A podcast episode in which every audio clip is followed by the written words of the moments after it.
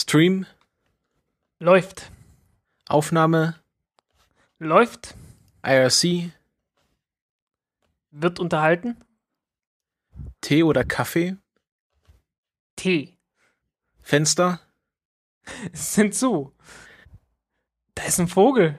Oh je, da ist ein da Vogel. ist ein Vogel. Das, Schnell, holt ein Fernglas. das, das ist ein Geier. Ich glaube, jetzt ist er gelandet. Der Geier ist gelandet. 11, 10, 9. Ignition sequence starts. 6, 5, 4, 3, 2, 1, 0. All engine running. Liftoff. We have a liftoff.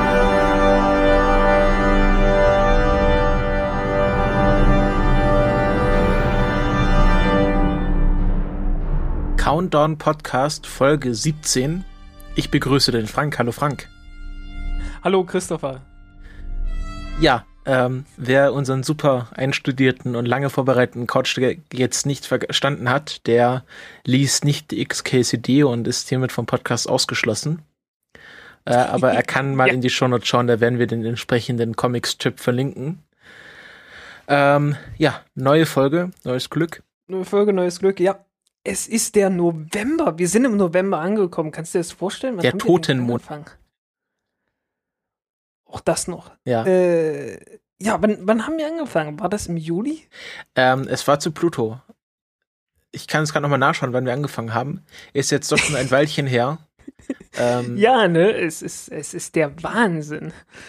Jetzt mal ganz Ich meine, wir haben irgendwann, wir haben irgendwann am Anfang mal so, so träumerisch von einer, von einer Weihnachtsausgabe geschwärmt. Ja, ja, die ist auch noch Und äh, wir, wir, wir rücken näher. Also wir sind jetzt näher an der, an der Weihnachtsausgabe als am Anfang dieses Podcasts. Es ist ein Wahnsinn. Die erste Ausgabe wurde am 13. Juli veröffentlicht, um 3.14 Uhr. Das war noch, als ich so in meinem Nachtsrhythmus war, das kann man sehen.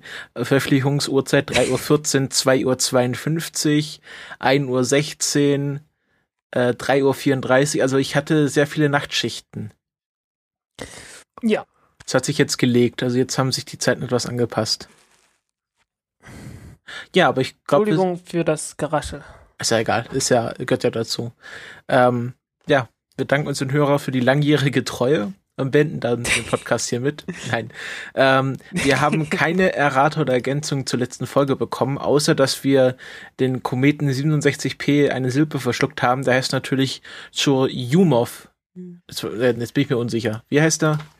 67. Er heißt Churi und wir geben das, glaube ich, auf. Nein, Churi, das sagt die Tagesschau, das ist auch unprofessionell. Heißt Churi Churyumov Gerasimenko. Genau, Churyumov Gerasimenko. Ähm, jetzt ist das damit auch einmal für alle Mal äh, geklärt und wir werden wahrscheinlich jetzt in Zukunft 67p sagen. Ja. Äh, kommen wir zu einer beliebten Kategorie, nämlich, oder von mir beliebten Kategorie, dem Kalenderblatt, das ich versuche, äh, durch neue peppige Rätsel aufzupeppen und das glatt jetzt diese Folge vergessen habe. Aber es hat ja sowieso niemand mitgemacht. Und das Kalenderblatt für diese Woche, ich habe jetzt die Daten, die ich dafür in Betracht ziehe, jetzt mal auf eine Woche ausgeweitet, weil es wirklich schwer ist, gerade für den Aufnahmetag immer was Schickes zu finden. Und ähm, wir hätten heute sogar ein ziemlich schönes Jubiläum gehabt, nämlich ähm, der 15 Jahre ständige Präsenz des Menschen im All. Also seit 15 Jahren ist die ISS jetzt ständig mit Menschen besetzt, aber das wurde ja sowieso überall schon breit getreten und das könnt ihr euch bei anderen Sachen nochmal durchlesen, was da alles passiert ist. Wir werden heute auch nochmal kurz drauf eingehen, aber unser Kalenderblatt für diese Woche ist der 9. November. Ähm, wann war welches Jahr? Jetzt muss man gerade mal nachschauen. Professionalität, Professionalität. Ähm, wo sind wir denn? Hier, Saturn 5, jetzt habe ich schon verraten. Ach, der Engel. Die deutsche Wikipedia, das ist wirklich ein, das ist wirklich ein Krampf. Also ich muss nur mal ganz kurz drauf eingehen. Die deutsche Wikipedia, da findest du nichts. Und wenn, dann ist es scheiße. Also zum Beispiel äh, bei Comics, wenn du nach einem Comic suchst, dann ist als, als Beispielbild meistens, wenn es eine Verfilmung gibt, der verfilmte Charakter dargestellt. Also wenn ich jetzt nach Batman suchen würde, bei der deutschen Wikipedia würde ich einen Film von einem Schauspieler sehen, der Batman spielt. Aber ich will ja, wenn ich nach einem Comic suche, ein, eine Comiczeichnung sehen. Also ist wirklich ganz schlimm. Ja. Kommen wir zum Kalenderblatt, das ist die Saturn 5. Und warum nehmen wir die Saturn 5? Weil die am ähm, 4. November war es, oder? nee, 9. November 1967 äh, den sozusagen Jungfernflug hatte äh, mit Apollo 4. Das war ein, ein unbemannter Test der Apollo-Kapsel, äh, um zu schauen, ob das alles auch so funktioniert, wenn das äh, mal im Weltraum ist. Also war so noch ein ganz früher Versuch, Testversuch der Apollo-Kapsel oder Apollo-Konfiguration. Ja, und ähm, ja, die Saturn V ist eine ziemlich interessante Rakete, weil es bis heute die schwerste, größte und ähm, glaube ich auch kräftigste, genau, die genau die größte, ja, die schwerste und ja schubstärkste Rakete ist, die bis heute ähm, gebaut und in Betrieb genommen wurde. Also natürlich in Planungsphasen gab es noch größere und stärkere Raketen, aber das ist die äh, bisher die überhaupt äh, in den Weltraum es geschafft hat oder jemals geflogen ist und hält auch den Rekord mit der schwersten äh, Nutzlast, die sie je in den Orbit gebracht hat, mit, äh, glaube ich, Skylab war das, ähm, mit 310 Pfund, also wieder diese Fantasiekategorien, das sind 140 Tonnen. Ähm, das jo, das genau. ist eine ganze Menge. Genau. Äh, warte mal, SLS Block 2 soll weniger als das schaffen können. Ja, äh, bei SLS. waren angesetzt die, für mindestens 130 oder so. Genau, es war zwischen, ich glaube, mittlerweile, ja, zwischen 70 und 130 Tonnen soll sie in den Low Earth Orbit bringen, SLS. Ähm, jo. Genau. Wurde entwickelt von ähm, äh, Werner von Braun und Arthur Rudolph, zwei Altnazis, die mit der Operation Paperclip in die USA gekommen sind. Ähm, die Geschichte von Werner von Braun Operation Paperclip ist an sich nochmal spannend. Vielleicht, wann hatten der Geburtstag? Ähm, 23. März, merkt euch das schon mal. Ähm, ja, das ist sehr interessant, wie dann äh, von der USA so Sachen wie seine SS-Mitgliedschaft einfach verheimlicht wurden, weil die den haben wollten, aber Truman, also Operation Paperclip, äh, äh, quasi ausgegeben hat, hat gesagt, die dürfen keine Parteimitglieder oder SS-Mitglieder sein und hat einfach äh, hier das äh, diese Geheimdienst der Navy einfach seine seine Daten gefälscht. Ähm, Genau, und die ja, Saturn 5 hat auch, so genau, Saturn 5 hat auch einen sehr schönen Track Record, also wurde insgesamt 13 Mal gestartet und 12 Mal war der Flug ein voller Erfolg und einmal war es ein teilweise Misserfolg, ich weiß gar nicht, welche das war. Ähm, ah, das war irgendein Test, das war irgendein Testflug am Anfang, wo die letzte Stufe versagt hatte. Genau, Complete Success. Glaube ich. Genau, also es war nichts wirklich äh, Schwieriges oder äh, nichts Schwerwiegendes. Ähm, und die anderen zwölf Starts waren wirklich Glanzleistungen äh, und äh, von der Saturn 5 kein Fehler gemacht worden. Ähm, genau, es war ein, der erste Flug war Apollo 4, dann Apollo 6, also es wurde äh, bis auf eine Ausnahme ähm, nur Apollo-Missionen geflogen und dann am 14. Mai 1973 startete dann Skylab One, also die erste Raumstation der USA.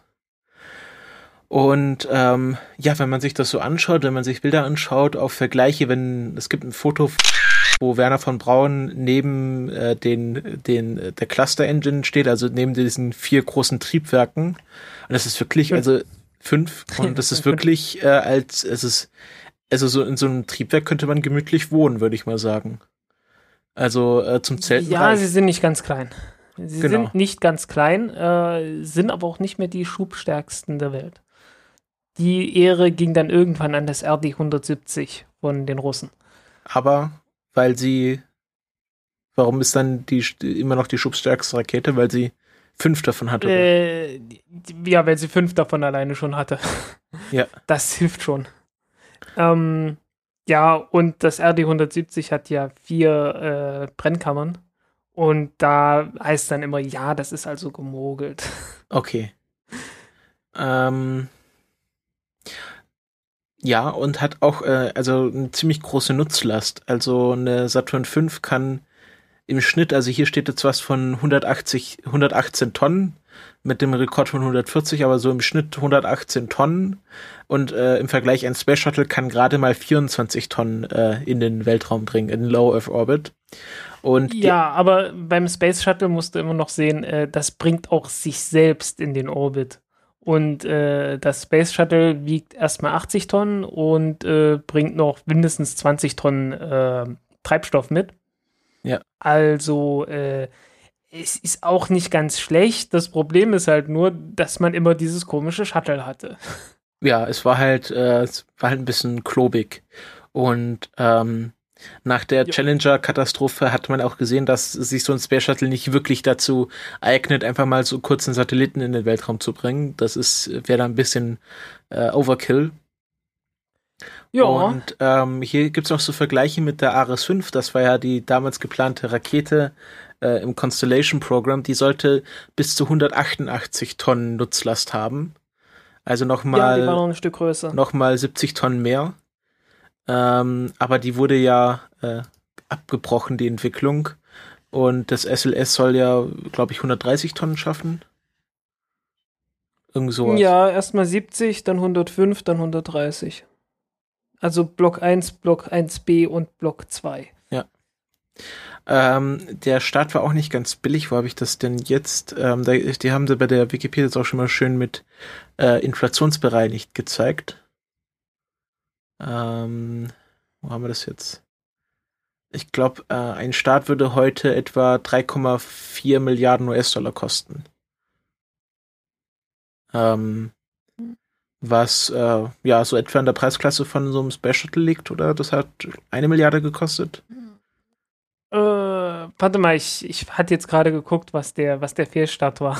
ähm, äh, Kosten hier, was, ah, ich was jetzt, hast du gesagt, wie viel es kostet? Also äh, von 64 bis 73 war der totale, das, das äh, Kosten aller Saturn 5 Starts ähm, 600, 6417 ähm, Milliarden US-Dollar. Das wären Nee, 6,8. Das ist mit dem Punkt und Komma. Also ich, ich sehe hier, ich sehe hier jetzt äh, bei, beim Saturn 5 Artikel ja, steht irgendwo Cost und da ist ganz unten Inflation Adjusted äh, 3,18 Milliarden in genau. äh, diesem Jahr. Genau. Und ich nehme an, wenn man, wenn man die, Das ist doppelt so viel wie Space Shuttle, ja. Ja, aber wenn man die Space Shuttle Kosten jetzt nochmal inflationsbereinigt? Ähm, da kommst du auch nicht auf viel mehr als anderthalb Milliarden.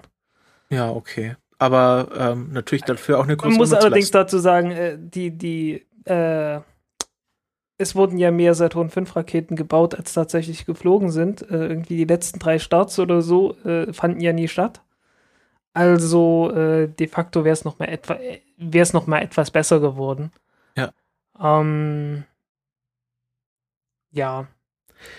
Äh, das kam halt daher, dass die USA ganz dringend den äh, Vietnamkrieg äh, gewinnen beziehungsweise erstmal weiterführen wollten und dann aufgegeben haben irgendwann.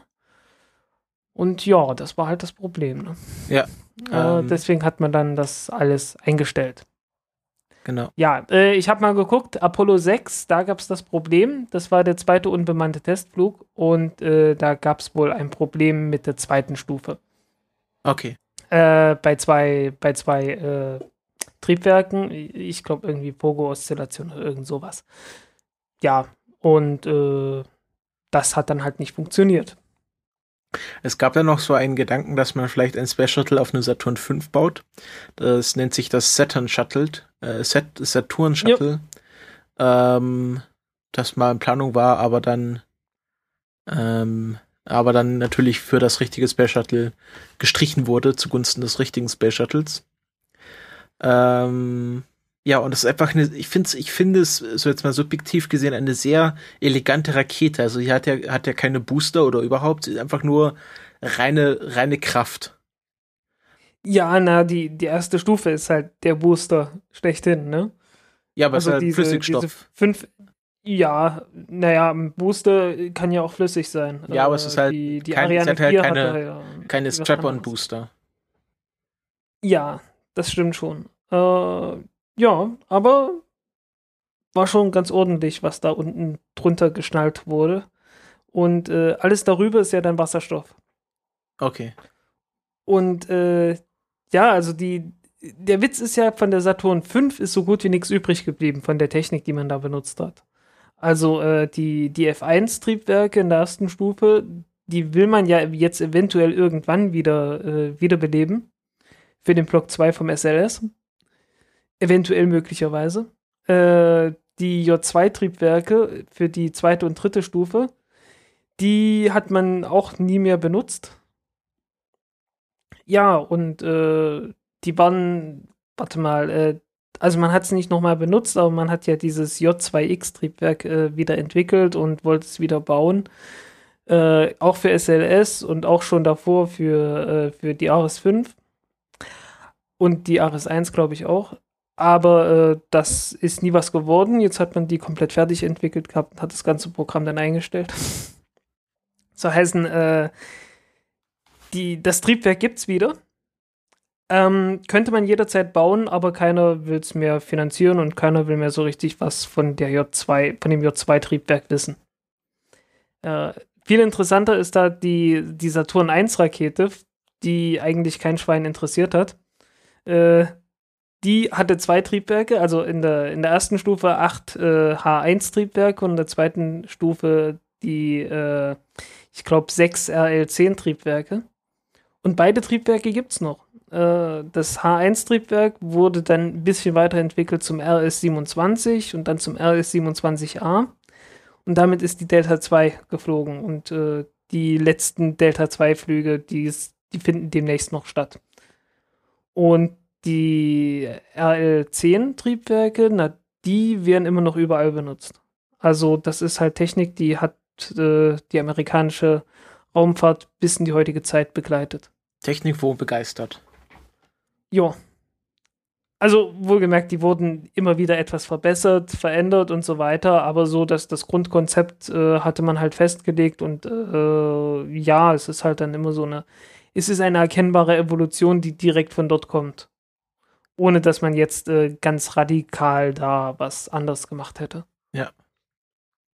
Ja, also ich finde die Saturn 5, äh, sie hat auch so, es ist, sie sieht halt aus wie die, die klassische Rakete. Also wenn man so einem Grundschüler mal sagen sollte, zeichne mal eine Rakete, dann wird er wahrscheinlich etwas. Ja, aber die, die klassische Rakete kommt ja halt auch daher, weil äh, die hat man immer und überall gezeigt. Ja, ja, das, das wollte ich damit sagen. Also, ähm, ja. sie hat auch noch so Flügelchen. Ich weiß nicht, haben überhaupt heutige Raketen noch Flügel? Also bis auf Space Shuttle? Äh, naja, äh, also jetzt die Super Strippy, die immer noch nicht, noch nicht geflogen ist. Ja, die wollten sie doch heute äh, Die starten. hat welche. Ach, wollten sie heute, ne? Ja, es, es hieß doch gucken, gestern, heute sollte. Hat. Ich glaube ja. nicht. Äh, ich, ich weiß nicht, wie es mit der M1 irgendwie die japanischen, beziehungsweise M5, ich glaube, die japanischen hatten irgendwie so, so Stummelflügel. Äh, dann natürlich die Pegasus, die hat natürlich Flügel.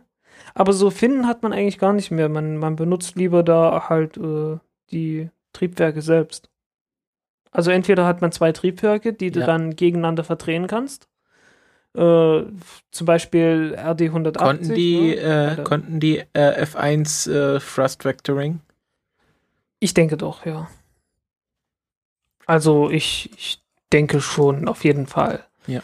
F1, äh, Gimbal ist das äh, magische, das ja. magische Wort in dem Fall. Äh, Ach, ich glaube, Thrust Vectoring ist noch was anderes, oder? Äh, ja, das hat sich, äh, das hat sich eher mit der Luftfahrt äh, durchgesetzt. Ja, Rocket, F1 Rocket Engine Gimbal. Ah, ja, genau. Thrust, äh, ja, hat auf jeden Fall. Ja, okay. Ähm, und die, ich finde so, also so der, so, wenn man so die, sich die Atlas 5 anschaut, die hat ja immer so ein bisschen so einen Wasserkopf. Oder meistens. Ja, also moderne Raketen haben das allgemein irgendwie, dass ja. sie, äh, ja, also unten hast du halt äh, meistens kein Wasserstofftriebwerk und damit auch kein Wasserstofftank, was halt irgendwie richtig viel Volumen hat. Äh, dazu werden wir heute noch mal kommen, da werden wir zu einem ganz schlimmen Beispiel kommen, ästhetisch zumindest. Ähm, und äh, ja, unten hat man dann so eher etwas dichteres Zeug, so halt es wie Kerosin oder fest, äh, feste Stoffe halt und äh, dann ist es halt unten dünn und oben dick. Ja.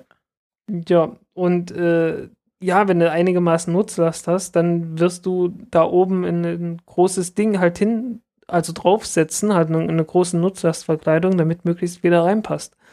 Ja, und dann hast du dann halt plötzlich eine 5 Meter Verkleidung auf einer 3 Meter oder 3,5 Meter äh, Rakete drauf, ne? Ja, ja. Ähm, also sie, die Saturn 5 begeistert einfach mein ästhetisches Raketenempfinden. Im Gegensatz, wenn man sich bei Wikipedia gibt so Vergleiche und da ist auch die Ares 1 abgebildet.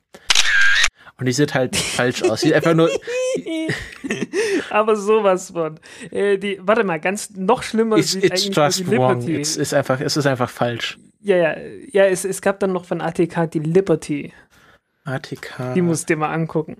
Da, äh, das, das war ein ganz komisches Projekt. Da wollte man ein äh, Space Shuttle äh, Booster als erste Stufe nehmen und als zweite Stufe die erste Stufe der Ariane 5 Rakete. Okay. Äh, ich sehe es. ähm, ja, sieht, es sieht halt aus, ja, wenn man sich so vorstellt, Ariane, Ariane 5 auf den Space Shuttle Booster draufgepackt. Kann man sich ja, mal so, bei. So wie Eis am, so wie Eis am Stiel, halt bloß mit Raketen. Stimmt, du hast recht. Eis, oder wie so, wie so äh, Köfte, ähm, so Schaschlik. Ja, vielleicht. Also, also es ist. Es ist wirklich nicht schön. Ähm, nee, überhaupt Die Ares 1 sieht aus wie so äh, sowas, was, was SpaceX so in ganz frühen Phasen mal gebaut hätte, vielleicht.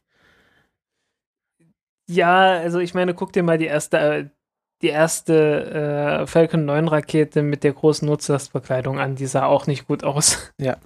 Also was ich damit sagen will, ähm, die, ähm, die Saturn 5, die mag ich einfach. Die ist so die äh, Old Reliable. Wie, wie nennt ja, das? Ja, ich bin halt, ich bin halt im Osten aufgewachsen und ich habe überall die Sojus-Rakete gesehen. Und äh, ja, für mich ist das halt die, die ganz klassische.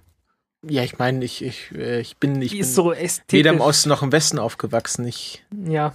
bin. Ja, aber weißt du, ich hatte so ein, so ein Lexikon, das äh, von Anton bis Zylinder, das Lexikon für Kinder. Und da war halt eine Soyuz-Rakete auch mit drin. Also ich muss sagen, die Soyuz-Rakete, die ist ja markant dadurch, dass sie halt die Strap-on-Tanks hat. Ja, und so halt äh, keine Zylinder, sondern kegelförmig alles. Ja. Und äh, die hat halt richtig, richtig, richtig viele Düsen hinten dran. Ja, stimmt. Und dann auch so schick rot angemalt innen drin. Ja, nee, das, das ist nicht angemalt in dem Bild, sondern äh, das ist, das sind, glaube ich, Plastikabdeckungen. Aber diese ja, roten, äh, sehr markant aus. auf jeden Fall. Ja, also es ist auf jeden Fall der geilste Hintern im, äh, im Raketenbusiness. Ja. Ähm, und äh, ja, die, die Soße sieht halt sehr sowjetisch aus. Also sehr, sehr nach, nach Russland. Auch, auch weil ja, sie immer vor so einem so russischen. So, so rundglobig, ich weiß nicht, und, und, und äh, halt offen, ne? Also, weil die, äh, die wird ja gezündet, bevor die Stufen getrennt werden. Ne? Deswegen äh, hast du bloß diese Gitterverstrebung ah, zwischen, ah, okay. der, zwischen der mittleren und der oberen Stufe. Ne, zündest die, dann geht rechts und links, geht dann halt das Abgas weg und dann wird erst getrennt, wenn das, das Ganze läuft. Das sieht man ja noch viel, viel stärker bei der ähm, bei der, äh, bei der N1, ne? Genau, bei der N1. Also die hatte, sieht ja wirklich aus, als hätte man da irgendwie äh, mehr Raketen auf Draht gebaut. Und das ja. ist deshalb, weil, weil die. Warte die mal, da, dazu sollte man sagen, dazu sollte man sagen, was die N1 ist. Die N1 ist die sowjetische Mondrakete gewesen. Genau. Ah, ich habe hier nochmal ein gutes Foto bei, beim Wikipedia-Eintrag, wo eine N1 neben der Saturn 5 steht. Und ganz unten, wenn man ganz genau schaut, ist ein kleiner Mensch da abgebildet. Ja, ja. Und da kann man sich mal vorstellen, ja, wie groß, äh, wie groß die, die Raketen sind, weil wenn man die halt beim Start sieht, hat man ja kein Verhältnis dazu. Da steht da selten ein Mensch daneben. ja.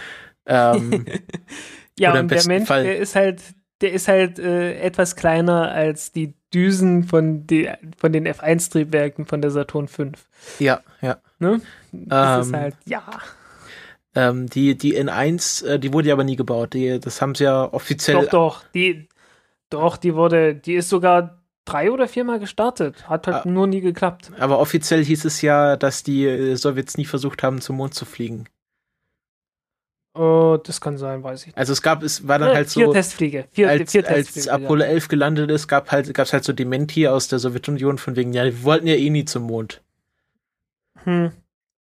Ja, wie es halt so ist, ne? Ja, ja. Was soll man ähm, dazu sagen?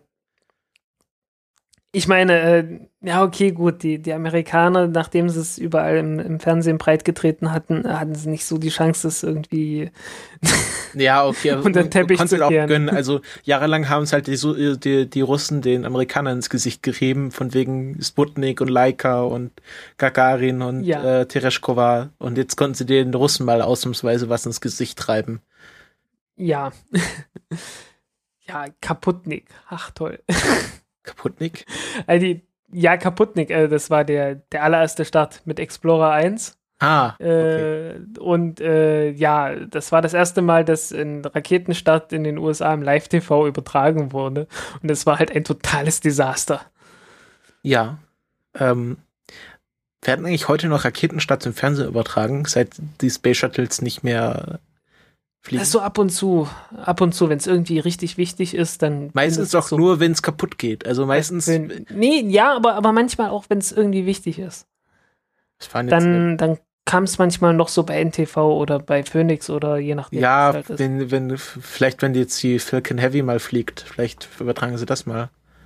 Weil vielleicht. was mich stört ist, man, es ist, es ist doch bestimmt technisch möglich, in, in 2015 oder 2016 180 p HD Streams hinzubekommen.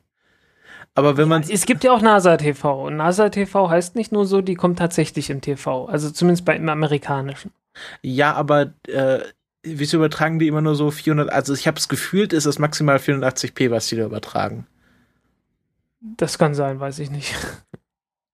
Und ich möchte ja. möchte halt so einen Raketenstart in Full HD am besten irgendwie auf dem großen Fernseher sehen.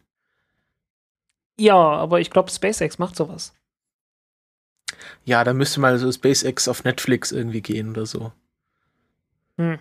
Weil ich, ich, ich war am Wochenende bei meinen Eltern und die haben sich jetzt einen schicken neuen Fernseher gekauft, so richtig groß und äh, 180p mhm. und 3D ready und das wäre doch mal was, so ein Raketenstart in 3D zu sehen. Ja, hm. 360 Grad Anblick, ne? Ja, ja ich, ich, ich, bin ja so, der Meinung, man, dass so, 360 dass Grad bei, bei Raketen sehr witzlos ist, weil man schaut ja beim Raketenstart eh immer nur in eine Richtung. Äh, naja, also ich, ich hätte es gern äh, neben dem, also in so ein, zwei Kilometer neben dem Launchpad letzten Endes, so, so dass man es sehen kann und so, dass man dann auch äh, die, die Entwicklung der, der Rauch, also was halt so zurückbleibt, diese ganze Rauchfahne und so weiter, dass man sich das angucken kann und jederzeit wieder hochgucken kann, wo die Rakete gerade fliegt und so. Und ich stelle mir das eigentlich ziemlich cool vor. Weil ich habe ja diese, dieses äh, Google Cardboard-Dings. Ja. Äh, ja, das ist schon, also irgendwie, es hätte was.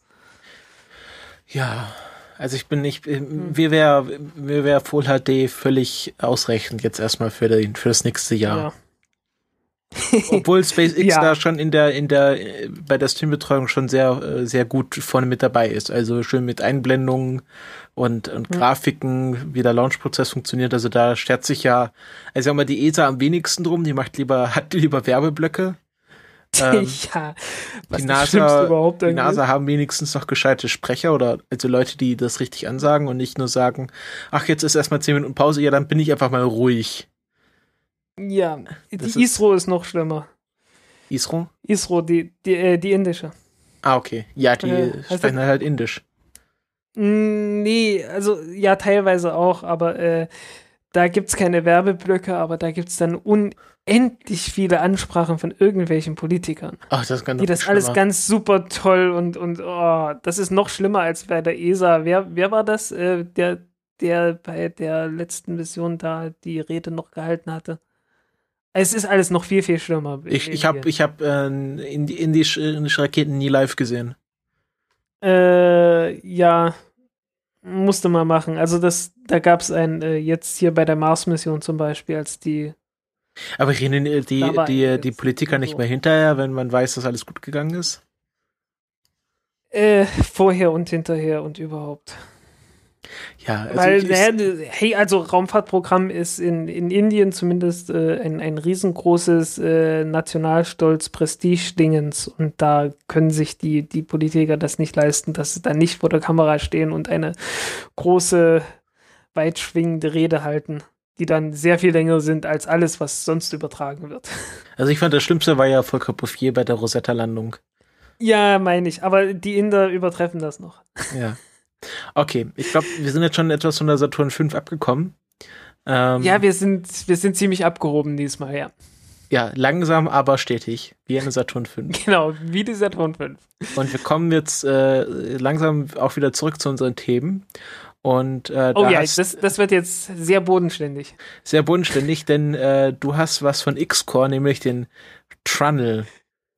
Den Trunnel, ja, also äh, X-Core ist jetzt nicht so die allergrößte Riesenfirma und die haben keinen eigenen Windtunnel, so wie es aussieht.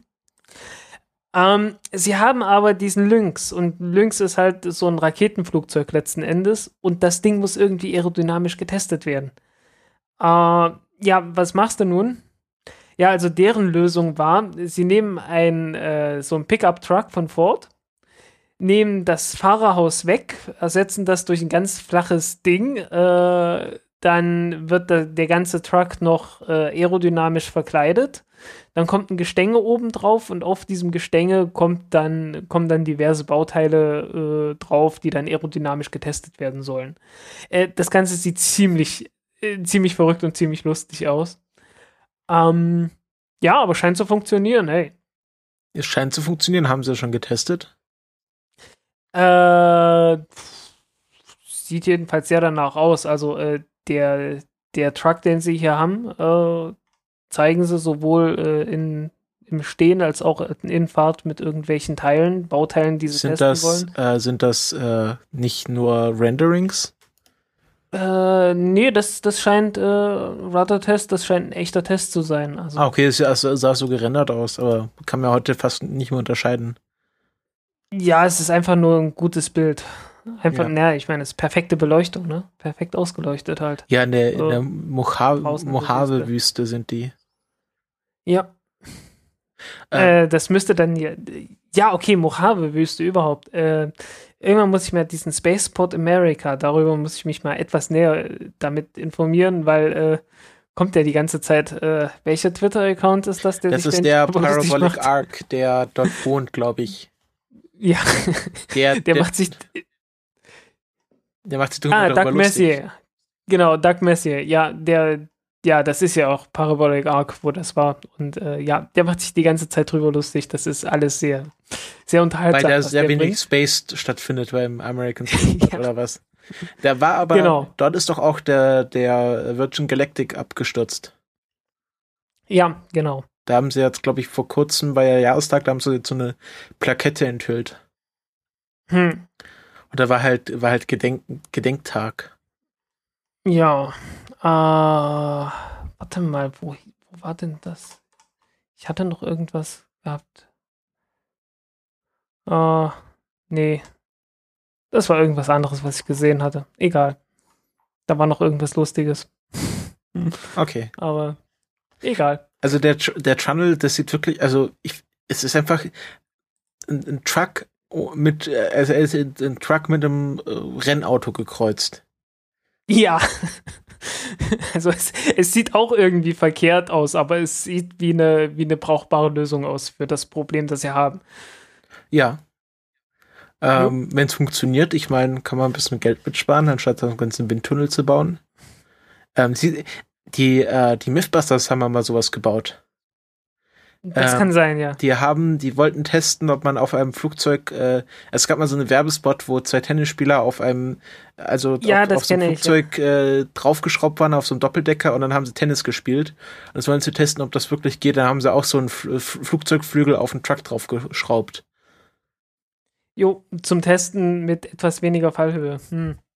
Ja, und haben herausgefunden, dass das spezielle Flugzeug in der Werbung äh, bis, äh, glaube ich, knapp 30 km/h sogar langsam fliegen kann. Und ähm, 30 Meilen die ja. Stunde. Also, ja, das sind 50, das haut schon eher hin. Ja, genau, also dass das also das spezielle Flugzeug sehr, sehr langsam fliegen kann und deswegen sehr es klappen könnte. Also sie haben es dann, glaube ich, sogar bewiesen, dass es geht. Ähm, Übung hat, ja, dann alleine, also miteinander, miteinander haben sie es nicht geschafft, aber die haben dann noch einen Tennisprofi sich besorgt und ja. der ist dann natürlich besser im, im Zurückspielen. Ja. Uiuiui. Ähm, gut, dann äh, hast du noch was zum Trunnel zu sagen? Ähm, nicht wirklich. Ich denke, also X-Core haben wir uns darüber schon mal unterhalten? Ähm, wir haben uns über so, ich, ich habe den langsamen Überblick verloren, welche Weltraumfirmen es gerade gibt. Ich, ich okay, versuche mir nur also, noch die zu äh, merken, die wirklich Raketen gerade am Bauen sind, die dann irgendwann in der Zukunft fliegen. Okay, also Exco, äh, die bauen halt den Lynx und der Lynx ist letzten Endes ein, äh, ja, ein Raketenflugzeug. Ähm, also so richtig mit ein Flugzeug mit Raketenantrieb halt, das von, soweit ich weiß, direkt von der Erde starten soll. Und äh, ist halt entstanden im Zuge von diesem ganzen Weltraumtourismus-Business äh, von 2004, als halt der Ansari X-Preis da äh, ja groß abgefeiert und gewonnen wurde. Ne? Danach hieß es ja, ja, in drei, vier Jahren, dann bringen wir regelmäßig Touristen äh, so ins Weltall, also auf 100 Kilometer Höhe. Und äh, zu der Zeit, also ich meine, Exco gehörte, glaube ich, mit zu den Leuten, die auch damals schon versucht haben, diesen Ex-Preis zu kriegen, aber äh, ja, haben das halt dann doch noch überstanden und haben ihr Konzept weiterentwickelt. Und ja, äh, den Lynx finde ich deshalb ziemlich interessant, weil die wollen damit halt auch äh, letztendlich eine Rakete äh, starten also praktisch den, das Flugzeug als erste Stufe und die Rakete dann halt als zweite und dritte Stufe äh, benutzen. Und äh, ja, so ein, so ein Raketenflugzeug ist eigentlich eine, eine ganz ordentliche Sache. Es ist natürlich bedenklich, dass da wieder Menschen drin sind. Ich hoffe, die testen das gut. Irgendwie so Menschen drin. Ich glaube, es ist immer bedenklich, wenn Menschen in Sachen drin sind, die explodieren die können. Die zu viel Energie haben. Irgendwie, die, die zu viel Energie haben, jedenfalls, ne? Ja. ähm, aber kannst du vom ja, aber, werden. Äh, irgendwie, ja, das auch. äh, ich weiß nicht, ich finde die irgendwie sympathischer. Ich finde die einfach sympathischer als Virgin Galactic. Was soll ich sagen? Ja, ich glaube, bei Virgin hat man noch, also sind, äh, Virgin, die machen ja auch so irgendwie so Fernsehen und Telefon, oder? Und Internet. Ja, und Züge und äh, eine Airline und sonst was, ja. Stimmt, und das ist halt so äh, wirklich so Corporate Overlords. Ja, genau. Und ja, Excore, die, die bauen halt einen Truck, um ihr Dings äh, auf Aerodynamik zu testen. Das ist doch toll. Ja, ist doch, ist doch mal eine kreative Idee. Ja. Ähm, was ist? Äh, zu dem Thema denke ich schon, ja. Dann kommen wir nochmal ein kleiner Nachklapp zu China. Wir hatten uns ja letzte Woche oder vorletzte Woche. Ja, apropos, apropos China, äh, ich, ich schieb da mal gleich noch was ins Trello rein. Genau, ähm, wir haben uns ja vor, ich glaube jetzt letzte Woche war es, oder vorletzte hm? Woche darüber enthalten. Vorletzte. Dass, vor, genau, vorletzte, äh, dass ähm, dass äh, China jetzt äh, also eine eigene multimodule Raumstation plant und ähm, es da auch Vorträge gab und ähm, es so aussieht, als wollen sie da auch auf internationale Zusammenarbeit setzen. Es gab jetzt auch so Meldungen, dass China sich an die internationalen Docking-Standards halten möchte. Also die, ähm, es gab ja, es wurde jetzt dieser IDF entwickelt, dieser International Docking Adapter. Hm? Der ja schon längst an der ISS kleben sollte, wenn nicht die Falcon 9 explodiert wäre. Und äh, oh. ähm, ja, und jetzt hat sich ein Republikaner zu Wort gemeldet, nämlich der ähm, Represent, Representative, also ein Repräsentant aus dem Repräsentantenhaus, John Culberson, ein Republikaner aus Texas auch noch, der im äh, Science, genau, Commerce, Justice and Science Subcommittee sitzt. Und der hat äh, sich beschwert, dass die NASA den, den, den den Kongr Kongress, genau den Kongress, ähm, nicht genügend davon informiert haben, dass sie sich mit der mit China getroffen haben. Also ähm, im Juni ähm, hat das State Department, also ich glaube, das ist das Außenministerium, oder? Uh, State Department, ich glaube. Ich glaube, das ist sowas, das, was, was am nächsten im Außenministerium ist.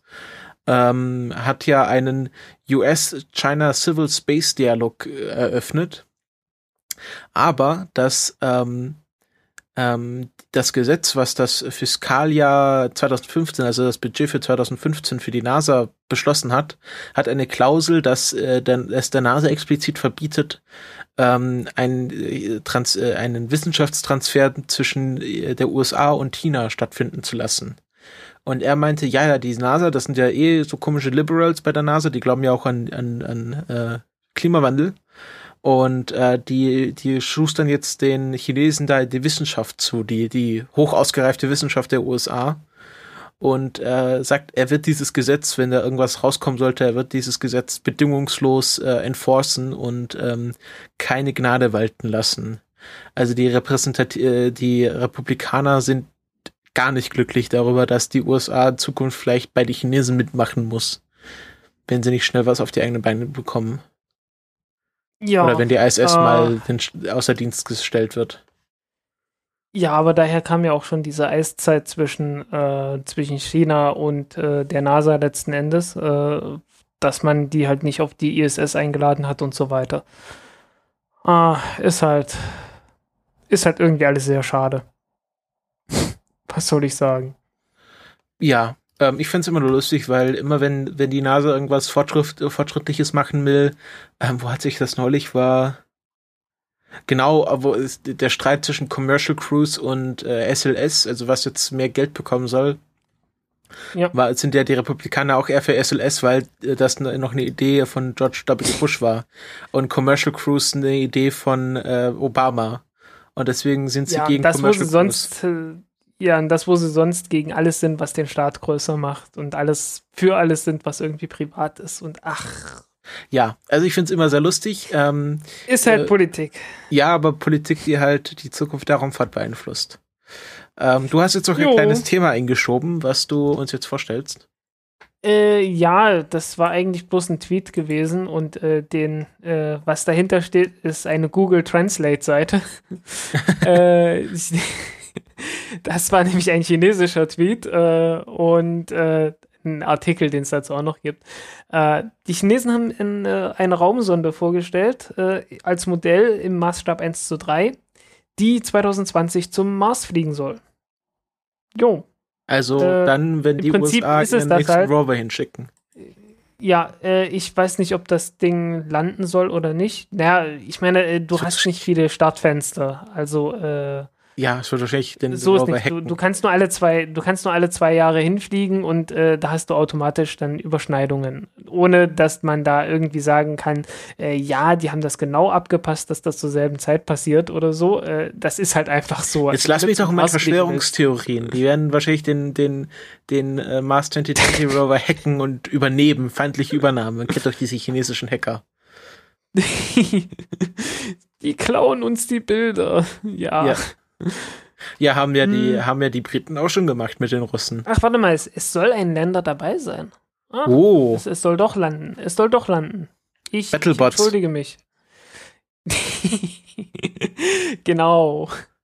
Äh, ja, wird jedenfalls sehr interessant. Äh, ich glaube, allzu viele, allzu viele Details dann noch nicht da, schon gar nicht in einer Sprache, die ich äh, gut verstehen würde und äh, ohne Google Translate äh, hier anschauen müsste. Äh, Our Model will debut Mars Probe ist der Titel dieses Artikels. Ja. äh, wie es halt ist, ne? Ist halt alles etwas schlecht, aber was soll's. Ähm, trotzdem, äh, wir können chinesische Texte immerhin äh, grob lesen. Das ja, also der, der Sinn, vor zehn der, Jahren, vor zehn Jahren war das alles nicht möglich. Also ich finde es ich find's erstaunlich, dass sich der Sinn erschließt. Also ähm, ja, ja. Es klingt zwar alles nach, äh, also auch, auch durch die Übersetzung durch, sehr nach chinesischem Staatssprech. Also, it is reported, äh, irgendwie Number of Key Technologies Breakthrough. Also, es wirkt schon sehr so nach, China sind die größten, was natürlich äh, bei chinesischen Nachrichten nicht verwunderlich ist. Ist ja, ja bei USA auch nicht anders. Zumindest bei den Übersetzungen, die gemacht werden, ist es halt so, ja. ja, ja. Ähm, und wo wurde das vorgestellt? Äh, auf der 17. Industriemesse. 17. chinesischen internationalen Industriemesse. Ah, okay. Ah, interessant. Ähm, jo. Ich, ich finde es so lustig, dass sie da in Shanghai, so in Shanghai und ach nee, warte, die, die wird erst noch. Also die, die fängt morgen an. Ah, okay. Also ist das sieht so ein bisschen aus wie so ein, wie so ein Hershey's Kiss, was man da oben auf den, auf den Satelliten hm. geschraubt hat. Ja, ich glaube, oben ist der Lander, äh, oben müsste dann der Lander sein. Das sieht nämlich sehr nach, nach Hitzeschild aus, oder ja, so. Ne? Ja, ich nehme auch an, dass sie das dann irgendwie absprengen und dann. Ja, ja also der, wahrscheinlich der untere so, Teil sieht nach so, Transfer Stage aus. Lander oder Rover? Äh, weiß ich nicht, ob es ein Rover wird oder nur ein Lander. Äh, also wenn es ein Rover wird, kann es ja nicht größer als Sojourner werden, so wie das aussieht. Ja. Aber, Aber ich meine. Wäre trotzdem äh, was. Hey. Ich meine, für, für den ersten Rover ist das gar nicht mal schlecht. Muss ja nicht gleich ein VW-Bus sein. Hm. Nee, die, die sagen hier immer nur Länder, Länder, Länder. Okay. Sieht sehr nach Länder aus, ja. Okay, aber ist auch mal was. Ähm, ja. Hm. Ja, die, die irgendwie die, die, äh, die Antenne sieht irgendwie aus wie, naja, zwei Meter groß oder so. Also, wie gesagt, ist halt alles 1 zu 3, ne?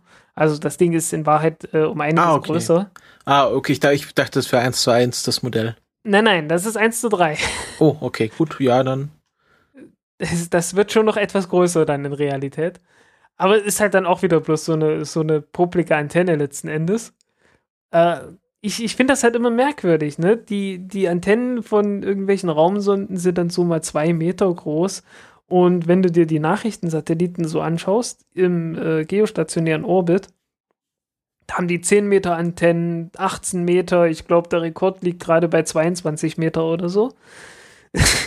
äh, warum macht man das beim Mars nicht, verdammt nochmal? Ja, man hätte doch so viel mehr, so viel mehr Bandbreite dann. Aber braucht man überhaupt so viel Bandbreite? Also ich, ich meine, so ein Nachrichtensatellit, der muss ja. Ich glaube, praktisch wäre es schon. Irgendwie so Petabytes an, an Daten jeden Tag umsetzen und so ein.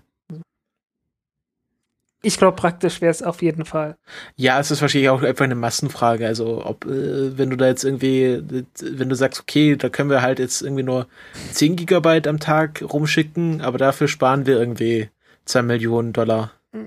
Ja, aber wie gesagt, der, der Unterschied ist halt, äh, also ist relativ gewaltig. Also wenn du eine zehnmal so große Antenne hast, und das wäre ja dann so fast ja, schon die größte. Aber der Einzige, äh, das Einzige, was doch kostet, wäre halt hundertmal so viel Bandbreite. Also ich meine, mhm. das, die wissen doch, dass du jetzt, dass, dass, äh, dass Raumforschung jetzt nicht wirklich zeitsensitiv ist.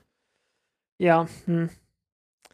ja, also wie gesagt, ich denke, also früher oder später wird man sich hinsetzen und sagen, okay, scheiß drauf. Äh, wir haben jetzt äh, immer wieder irgendwelche Relais-Satelliten benutzt. Äh, wir bauen jetzt einfach mal einen Relais-Satelliten, der genau dafür zuständig ist und nicht noch zusätzlich irgendwie eine, eine äh, Wissenschaftsplattform ist, sondern einfach bloß ein Relais-Satellit, der halt Signale vom Mars zur Erde bringt und äh, praktisch Signale, die vom Mars kommen, äh, aufsammelt und dann halt weiterleitet mit entsprechend äh, viel höherer Bandbreite. Irgendwann wird das kommen. Muss eigentlich. Ja. Weil, also das, das ist doch kein Zustand, diese, diese Winzdinger andauernd. Ja, ich, Kann auch keiner sagen, es wäre nicht erprobt, ne? Ja, aber so ein Satellit hat ja ganz andere Aufgaben als ein, äh, als ein Forschungssatellit. Ja, ne, deswegen sage ich ja, irgendwann wird man sagen, okay, wir bauen jetzt mal keinen Forschungssatellit, sondern wirklich einen reinen Relais-Satelliten. Für den Mars. Also ein, äh, ja, für den Mars. Ne? Also der halt wirklich die Signale von den, von den Ländern, von den diversen Orbitern und so weiter, von denen halt aufsammelt und äh, Richtung Erde weiterleitet. Das könnte ich mir vorstellen. Irgendwann kommt das. Ja. Muss halt nur jemand finanzieren.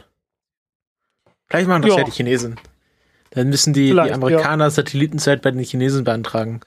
Das heißt das. jo.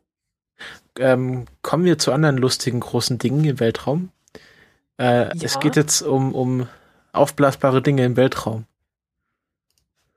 Ja, äh, eigentlich können wir da noch mal auf die letzte, auf die vorletzte Folge letzten Endes verweisen, ne? weil die Chinesen planen ja auch ihre eigene Raumstation. Ähm, und äh, außerdem, wir hatten heute uns schon über die ISS unterhalten. Und zur ISS soll das auch gehen. Und zwar das erste Beam-Modul äh, von einer Firma, deren Namen ich prompt wieder vergessen habe. Ach, Bigelow heißt sie.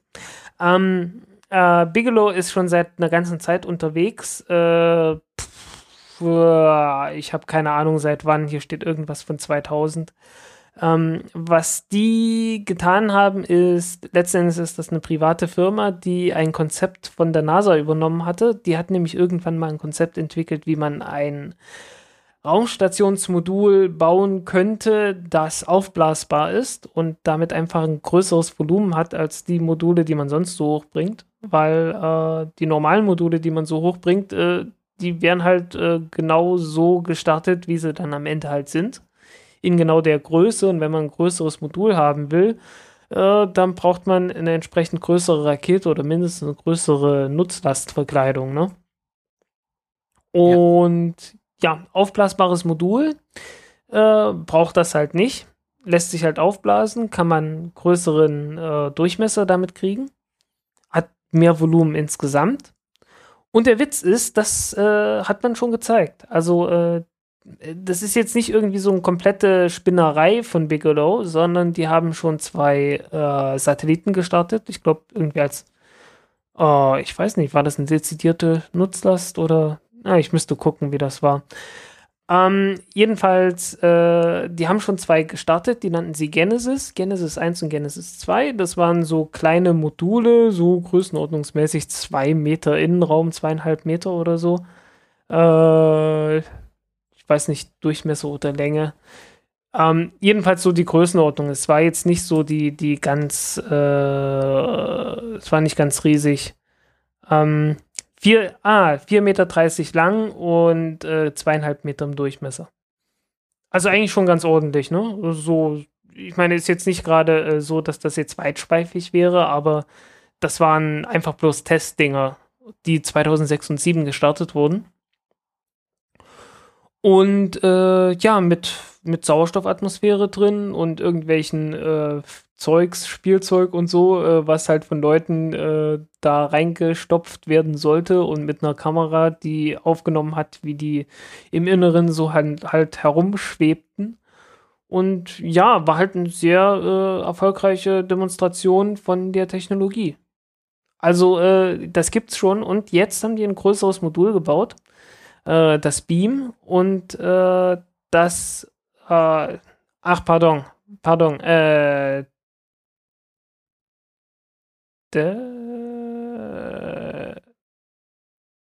Ah, nein, ich glaube, das, was ich gerade gesagt hatte, warte mal, ich muss mal hier gucken. Was meintest du? Ähm, ja, die, äh, die Größe, die ich gerade gesagt hatte, äh, das ist das von Beam. Also dieses neue Modul, das zur ISS kommen soll, das wird vier Meter lang sein und äh, zweieinhalb Meter breit. Ich müsste jetzt gucken, wie groß diese kleinen Genesis-Dinger waren. Äh, waren auf jeden Fall sehr viel kleiner, aber wurde halt schon demonstriert und äh, hätte man jetzt nicht gezeigt, okay, das ist eine Technologie, die funktioniert, dann äh, hätte man die auch gar nicht zur ISS gelassen und schon gar nicht irgendwie in Betracht gezogen, dass man das da dran schraubt, weil äh, ist ja dann doch ein Sicherheitsrisiko, wenn äh, so ein Ding kaputt geht oder sonst was. Ne? Aber ist halt ausgekleidet mit Kevlar und so, also mit mit ziemlich starken Materialien. Es ist einfach nicht so, ein Luftballon, den man aufbläst. Genau, ja. Also es ist schon ein Luftballon, den man aufbläst, aber äh, keiner mit einem ganz dünnen Latexhaut oder so, sondern äh, da ist schon was sehr Substanzielles dran. Okay. In der Mitte ist ein Metallzylinder, also äh, in der Mitte ist schon eine feste Struktur, aber halt ringsrum ist dann äh, halt dieser aufblasbare Teil letzten Endes. Und äh, ja, von innen hast du dann halt, äh, ich weiß nicht, hast du den, den Artikel vor dir? Ähm, ich, hab, ich, bin gerade auf der Webseite von Bigelow. Also, hm. Ja, also in der Mitte hast du halt so ein, so ein Zylinder und in dem Zylinder selbst äh, kannst du dich dann halt aufhalten und äh, an den Zylinder sind dann halt auch irgendwelche Instrumente fest, äh, ja, angebracht. Aber du hast dann halt außerhalb von dem Zylinder nochmal Platz, dich zu bewegen. Okay. Jo, ja, ähm, wird jedenfalls eine interessante Sache. Ja, äh, auch, Bigelow äh, plant das Ding auch viel größer zu bauen. Also die ja, wollen, ist mir schon klar, dass sie da nicht im, im 3-Meter-Business bleiben werden. Ja, äh, die wollen tatsächlich dann irgendwann auch eine eigene Raumstation daraus bauen. Äh, und das, das größte, also die, die wollen dann erstmal ein, ein BA330 B330. bauen, was dann BA330. Bigelow sagt, es ist ein B330. Naja, egal. Äh, ich kannte es bis jetzt immer nur als BA330. Irgendeiner von den beiden hat hier einen Fehler gemacht. Egal. Ja. Ähm, ist jedenfalls benannt nach dem Volumen. 330 Kubikmeter. Äh, ja, und das soll dann halt irgendwann mal eine private Raumstation werden. Äh, die haben aber noch keine Finanzierung dafür. Oh das Wunder, ist oh Wunder. Schade. Ja, ja. Äh, du, du brauchst halt erstmal, ich meine, wenn du nicht erstmal wenigstens eine private Rakete hast, die Astronauten ins Weltall bringen kann, ohne dass man da irgendwie an den Russen hängt, wird sich das nicht lohnen. Ja, ähm, der, dieses Beam soll ja schon ziemlich bald hochkommen. Ja, das wird jetzt beim übernächsten Flug mit der, äh, mit der, also mit dem Dragon zur ISS kommen. Nee, überübernächsten. Überübernächsten, echt? Also es gibt jetzt zwei Falcon 9 Starts im Dezember. Äh, nein, ich meine, ich meine CRS-Dinger. Also Ach, CRS ist schon der nächste. Ähm, äh, der äh, nächste, der CS8, meinst du? Ja, also der, der übernächste CRS auf jeden Fall. CRS 8, glaube ich, müsste Das ist sein. der nächste. Oder gibt es davor noch einen? Oder ist es CRS 0? Egal. Also, also jedenfalls, äh, es wird Beam, nicht direkt der nächste sein, sondern der danach. Die Beam-Webseite sagt, dass der Start sogar noch 2015 stattfinden soll. Ich glaube, die haben es nicht abgedatet. Ähm, ich ja. nehme einfach mal an, dass, dass CS8 die erstmal die Ladung hochbringt, die äh, CS7 hochbringen sollte, oder? Ähm, ja, wahrscheinlich, genau. Der IDA-Adapter muss ja erst noch hoch. Genau, IDA. Ich weiß nicht, genau. ob es den zweiten, ob es den zweiten jetzt schon fertig haben, aber. IDA. Jo. Ja, IDA ist ja, äh, IDA ist ja doppelt gemobbte IDA-Adapter, das ist ja, da steckt ja schon das ja. adapter drin. Genau. Genau, IDA 2 ist plan to launch on, ah nee, IDA 2 ist am übernächsten. Aha. IDA, uh, also die CS8 ist ja geplant für äh, 3. Januar 2016. Und hier steht auf, auf der Wikipedia-Eintrag vom, vom IDA steht, dass ähm, IDA 2 is planned to be launched on SpaceX Sirius 9 and attached to Node 2 Senate PMA. Ach ja, wird schon kommen. also irgendwann äh, wird irgendwas hochgeschossen. Ist auf jeden Fall spannend, beides ja. mal. Ja. Also hier schreiben sie, ja genau, äh, Module was supposed to fly to ISS in September äh, äh, auf CRS 8. However, that was before the Falcon 9 rocket carrying 07 uh, disintegrated during launch. Also äh, es war die CRS 8 Mission geplant und wahrscheinlich wird es jetzt irgendwie die 9 werden oder irgend sowas, wer weiß.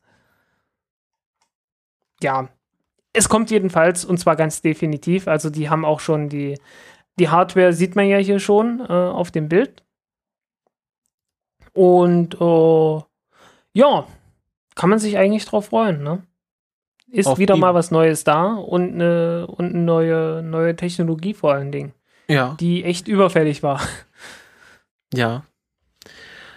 Ähm, ja, wird spannend. Ich, will, ich, ich bin ja gespannt, wenn es ja mal dranhängt, was sie damit machen. Ja, wahrscheinlich äh, irgendwie Abstellkammer oder so. Kumpelkammer. ja, wer weiß. Äh, oder, naja, oder irgendwelche, irgendwelche Experimente, wer weiß. Also, äh, muss man sehen, ne? Ja, ähm, kommen wir zu etwas Gruseligem, zum Halloween. Ah, wir hatten Halloween. Ja, und an Halloween, da kommen da bekanntlich die Totenköpfe und äh, es besucht uns ein Totenkopf aus dem ganz Weltraum. Ganz besonders großes Ding. Ja, ganz besonders großes Ding. Ne? Durchmesser 600 Meter waren es jetzt, glaube ich. Ja. Ähm, hast du noch mal nachgeschaut, ob es jetzt endlich die, die ganz neuen äh, Aufnahmen gibt? Ähm, ich habe nichts gesehen. Das würde ja. Ja. Das würde ja, äh, wenn das da neue Aufnahmen gibt, durch meine Timeline fliegen. Stimmt. Das wäre, ja, ich, ich sehe hier jetzt auch bloß Dinger nee. von, von gestern und so. Äh, ja, das sind immer noch die, die Bilder mit äh, siebeneinhalb Meter Auflösung. Die es wurde angekündigt. Ja. Ich hätte, ich habe ja, es wurde ich hätte, ich hätte ein richtiges Bild, aber dass die Frankfurter Rundschau, die hat einfach nur eine künstlerische Darstellung von irgendeinem Asteroiden als Foto genommen. das hilft mir natürlich sehr viel. Ähm, ja, es gab jetzt so Radaraufnahmen, ähm, die Auflösungen von 7,5 Metern pro Pixel hatten. Ja, aber es wurde halt angekündigt, dass es äh, irgendwann dann auch Bilder mit zwei, mit zwei Meter Auflösung geben soll. Und äh, ich bin da gespannt, ob das kommt. Ich warte jedenfalls drauf. Ähm, ja, schlecht sehen sie nicht aus, so wie sie sind. Äh, nahe gekommen ist er der Erde eigentlich gar nicht wirklich. Das war irgendwie anderthalbfache Mondentfernung. Äh, also so eine halbe Million Kilometer. Ungefähr. Was natürlich Etwas diverse weniger. Presseerzeugnisse nicht davon abgehalten hat, das äh, zu behaupten, dass ein Halloween Asteroid auf der Erde aufschlägt, mit einer Wahrscheinlichkeit von 0,4 Prozent. Ja, äh, was weiß ich, das ist mir immer relativ egal. ähm, entdeckt hatte man das Ding äh, vor gar nicht so langer Zeit. Das war am, ich glaube, am 10. Oktober. Ja.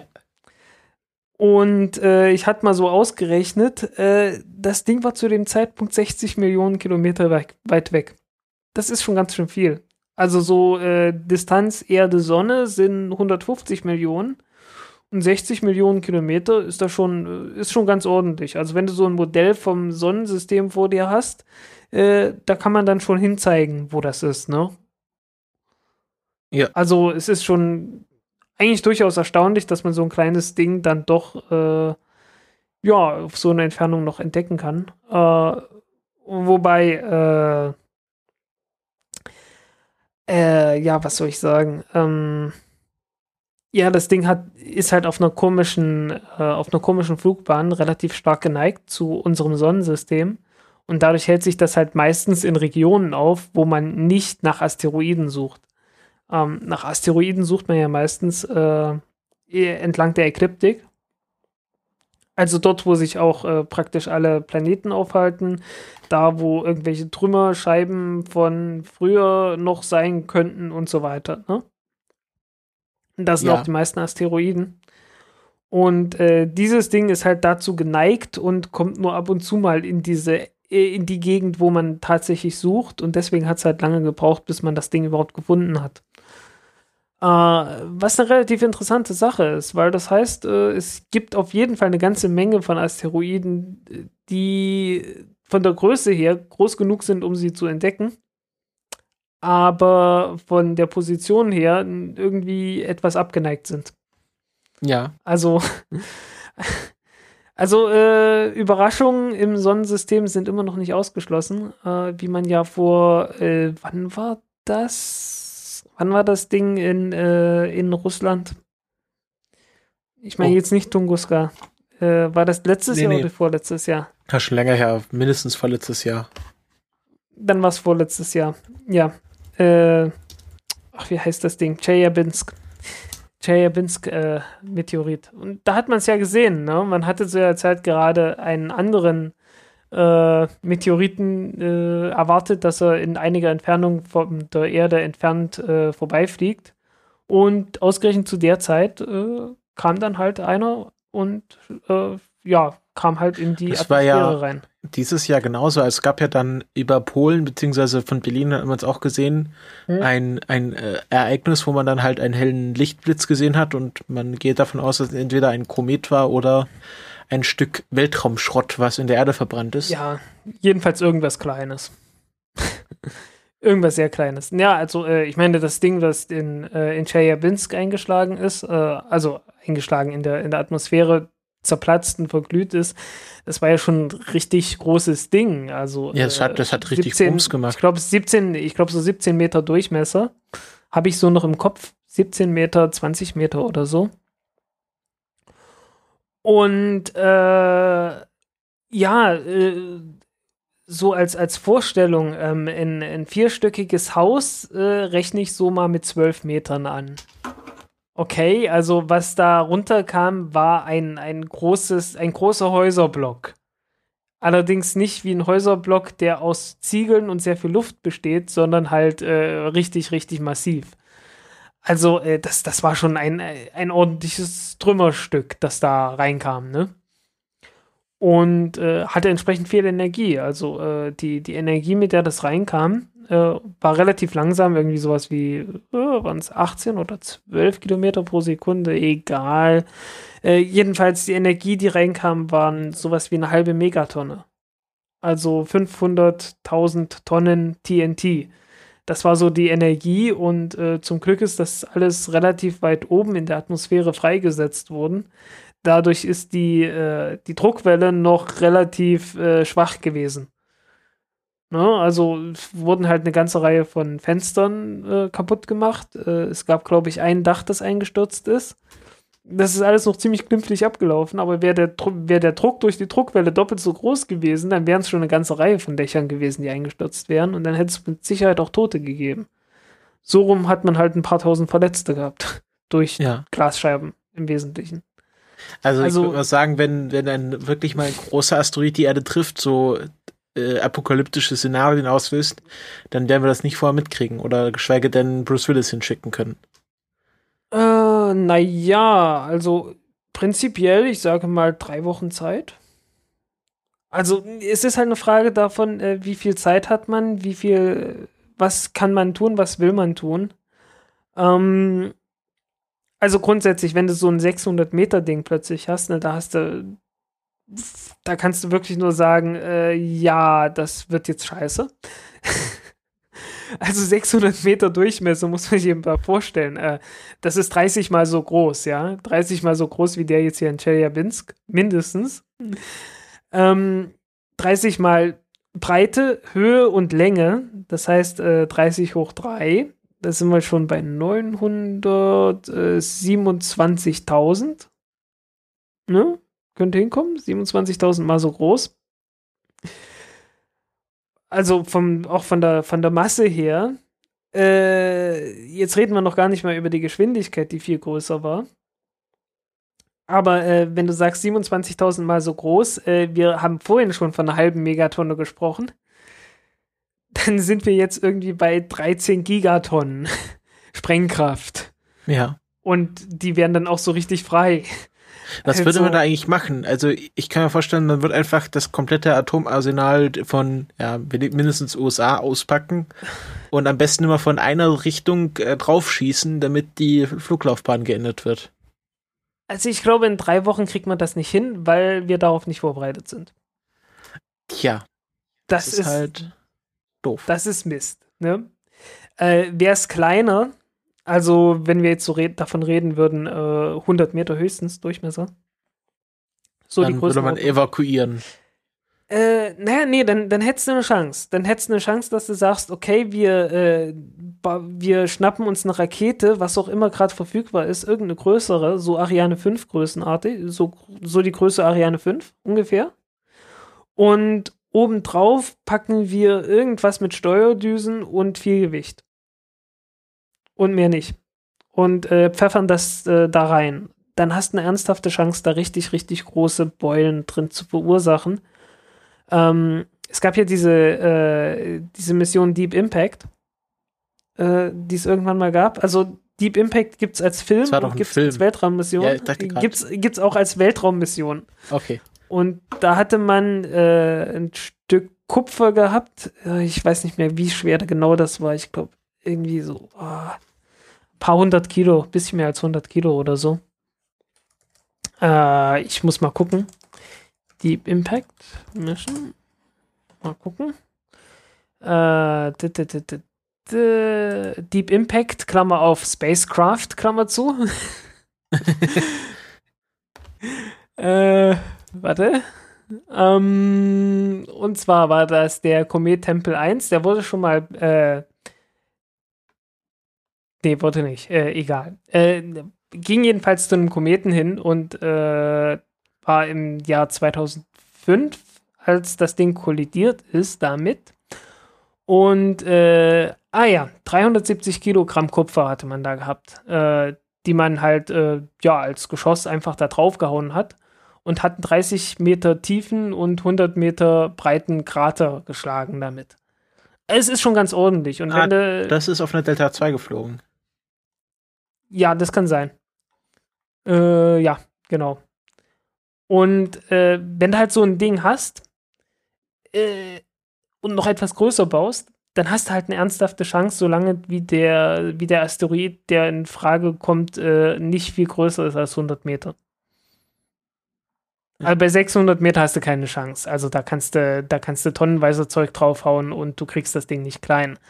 Aber ähm, wenn es halt noch relativ gemäßigt ist, äh, dann kannst du halt einfach mit äh, einfachen Geschossen halt letzten Endes einfach draufhauen und äh, hast eine ernsthafte Chance, das Ding in relativ handliche Stücke zu zerlegen.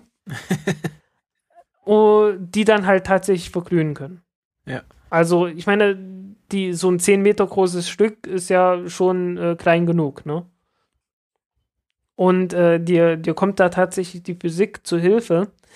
Ähm, ganz einfach, wenn so ein Ding reinknallt, äh, okay, wir kennen alle den Energieerhaltungssatz, ne? Die, die Energie, die man äh, beim, beim Aufprall letzten Endes irgendwie hat, äh, die muss dann in die Trümmerstücke reinkommen. Woran jetzt die meisten Leute nicht denken, ist, äh, es gibt auch noch den Impulserhaltungssatz. Und äh, der besagt halt letzten Endes, dass äh, in alle Richtungen ungefähr genauso viel Masse äh, geschleudert werden muss. Ne? Weil du, du knallst das da rein, da wird jede Menge Energie frei und dann fliegen ja Trümmerstücke in alle möglichen Richtungen. Und es kann dir halt nicht passieren, dass irgendwie ein Trümmerstück ganz groß in die eine Richtung fliegt und relativ wenig in die andere Richtung. Ja, und äh, ja, deswegen bleibt rein physikalisch halt dem Zeug nichts anderes übrig, als relativ klein zu werden. Und wenn du dir das anschaust, äh, wie, das, wie das aussieht, wenn man das simuliert, wenn, äh, wenn Geschosse irgendwo draufknallen, ja, dann sieht man das halt auch, ne? Also da, da, da knallt so ein Geschoss irgendwo drauf und in alle Richtungen spritzt halt relativ äh, kleines Zeugs. Und genau das würde dann auch definitiv passieren, wenn so ein Ding gegen Asteroiden knallt. Und zwar relativ unabhängig davon, äh, wie der jetzt im Inneren aufgebaut ist. Das sieht man dann immer so schön bei diesen, äh, ich meine, Amerikaner haben ja, sind ja doch relativ große Waffennarren und die ballern ja auf alles Mögliche dann ist es relativ egal, ob das eine, ein Kürbis ist, ob das eine Wassermelone ist oder ob es ein Kohlkopf ist, der eine ganz andere Struktur hat. Äh, wenn man das mit einer relativ schnellen äh, Gewehrkugel beschießt, dann äh, zerfetzt sie halt. Und zwar richtig böse. Äh, völlig egal, wie die jetzt genau aufgebaut sind. Und äh, ja, das liegt halt einfach so an, an, den, an dem Impulserhaltungssatz letzten Endes. Und ja, genau deswegen hätte man halt eine ernsthafte und gute Chance, äh, so ein Ding äh, wirklich zu zertrümmern. Und zwar in sehr, sehr kleine Teile zu zertrümmern. mit so einem, oh ja, einfach halt mit, mit Geschossen. Ne? Ja. Ähm, ja, wenn man noch was Größeres kaputt machen. Also, ja, ne? Äh, aber ja. wenn man noch was richtig Großes, ja, wenn man was richtig Großes kaputt machen will, äh, ja, dann kommst du um Atombomben nicht, nicht richtig drum rum. Ne? Musst du ja. dann überlegen, wie du die relativ tief in die, äh, ja, in das Material reinbringst. Aber es gibt ja diese Bunker-Buster von den Amerikanern, ne? Äh, die durchaus äh, irgendwie, ich glaube, 20, 30 Meter Gestein auch noch reinkommen. Also die, die haben sich da ja äh, gegenseitig übertroffen. Wie bringen wir die möglichst tief in irgendwelches Gestein rein? Um sie dann dort zur Explosion zu bringen, damit die, äh, die Bunker, die jemand äh, gebaut haben könnte, äh, was die Amerikaner natürlich wissen, weil sie selber so, solche Dinge gebaut haben, äh, ähm, noch zerstören kann. Und äh, ja, wenn man so ein Ding dann halt weltraumtauglich machen würde, dann könnte man das damit sicherlich auch machen, dass man da äh, relativ große Asteroiden dann letztendlich doch zerstören kann. Also würde gehen im, im äußersten Notfall. Ich nehme an, dass dann und auch China und, äh, und Indien und ist auch eine Atommacht, oder? Ja. Und äh, Russland da auch nochmal ihre eigenen Sachen auspacken werden und sagen, ach, ups, aber auch eine Rakete. Habe ich es ja nicht erzählt, aber Schwamm drüber. Ja, ja, es gibt ja auch, es gibt ja auch einen, einen Weltraumvertrag, der sagt, dass keine Waffen im Weltall sein dürfen. Ich glaube, wenn es darum geht, einen Asteroiden abzuschießen, der wirklich, möglicherweise die, die, äh, die äh, ganze Erde zerstören könnte, dann ist der Vertrag auch hinfällig. Ja, habe ich auch das Gefühl. Ich glaube, da wird man sich das ganz, ganz schnell einigen auf Sachen. Ja. äh ja, äh, also Deep Impact kann man sich auch mal angucken. Äh, Gibt es relativ gute Bilder von. Den Film besser nicht, äh, der ist schlecht. Den, den Film nicht, nein. Der, äh, Deep Impact war ja immer noch besser als Armageddon, der zur selben Zeit kam. Echt? Fandest du, fandest du Armageddon nicht, nicht besser? Ich fand Armageddon noch schlimmer. also, ich finde es bei Armageddon so lustig. Ähm, äh, so von wegen, ja, wir konnten unseren Astronauten nicht, äh, nicht das Bohren beibringen, deswegen bringen wir jetzt Ölbohrern das Astronautensein bei. Ich, ich frage mich, was, was wohl schwieriger sein wird. Also. Vor allem, was das Ölbohren damit zu tun hat. Ja, es geht halt ums, ums Bohren. Ja, und äh, ein Asteroid so groß wie Texas, hallo, das ist so groß wie Texas, das ist so groß wie ein relativ großer Uranusmond oder sonst was. Wie soll man sowas nicht entdeckt haben? wie soll man sowas nicht entdeckt haben? Hallo. Der kam ja aus der Sonne. Also, ja, also, Entschuldigung, das ist. äh, also, also, man, man bringt mich sowas also man müsste mich schon fesseln, damit ich sowas nochmal angucke. also, Schau mal lieber den äh, Marsianer an, da geht's wenigstens um richtige Wissenschaft.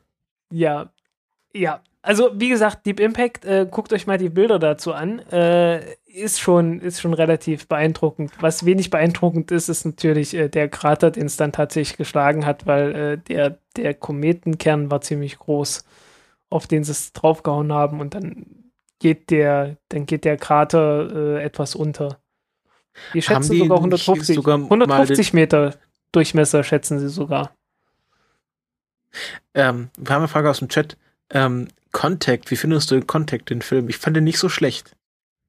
Contact, äh, das war dieser Film basierend auf dem Roman von Carl Sagan, ne? Es war, war auf jeden Fall mit äh, hier mit, mit äh, Aliens und, und großer Maschine bauen. Äh, ja. Eigentlich, also mit, mit ohne Aliens. Also, ne, mit Aliens, die tatsächlich nicht, nicht auftauchten. Genau, Jodie Foster, und genau, die hat damit gespielt. Genau, und, und hinterher wusste man nicht so ganz, ob, äh, ob das alles tatsächlich stattgefunden hat. Ja, oder nicht. Genau, genau. Ja. Ja, ich fand den nicht schlecht. Ja, Irgendwie so, ja. zumindest, zumindest so als, als Denkmaterial war das ziemlich gut. Also ich habe ich hab ihn irgendwann mal angeschaut und hatte halt immer so auf Pro7 so Werbung für gesehen.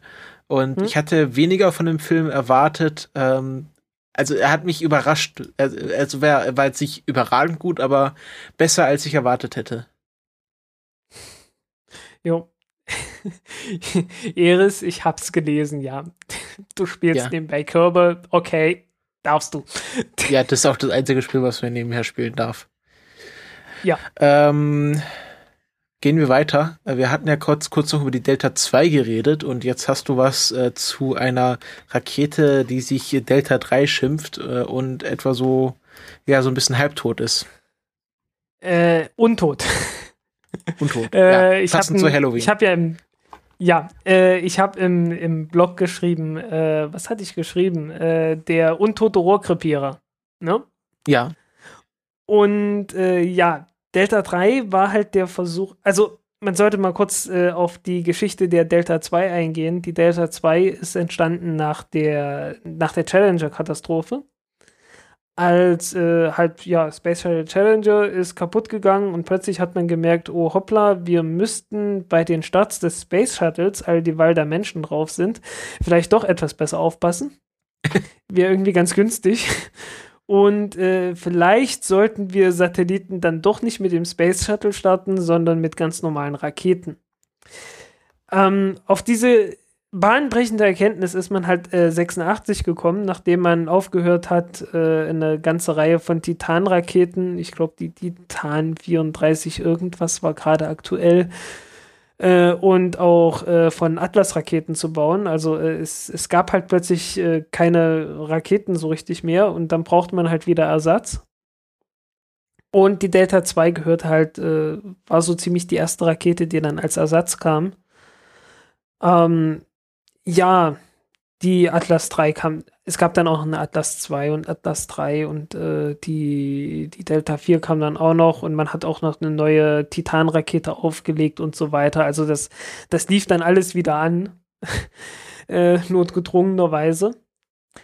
Und äh, ja, Delta 2 Rakete hatte man gebaut. Äh, eigentlich ganz hübsches Ding. Ähm, hatte drei bis neun Feststoffbooster und äh, die erste Stufe hat halt das Triebwerk von der Saturn 1 Rakete benutzt.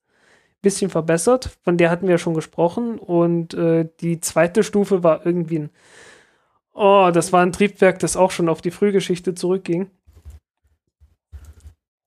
Und zwar auf die, äh, gleich noch auf den allerersten Start, auf, über den wir heute auch schon mal gelästert haben, als äh, im Live-TV der Explorer-Satellit da äh, beim Start schon in die Luft gegangen ist. Ja, der Kaputnik.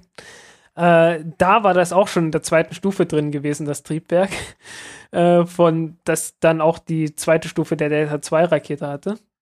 Und äh, um das geht es jetzt im Wesentlichen. Man wollte dieses, dieses Triebwerk loswerden und ersetzen durch eine Centaur-Stufe.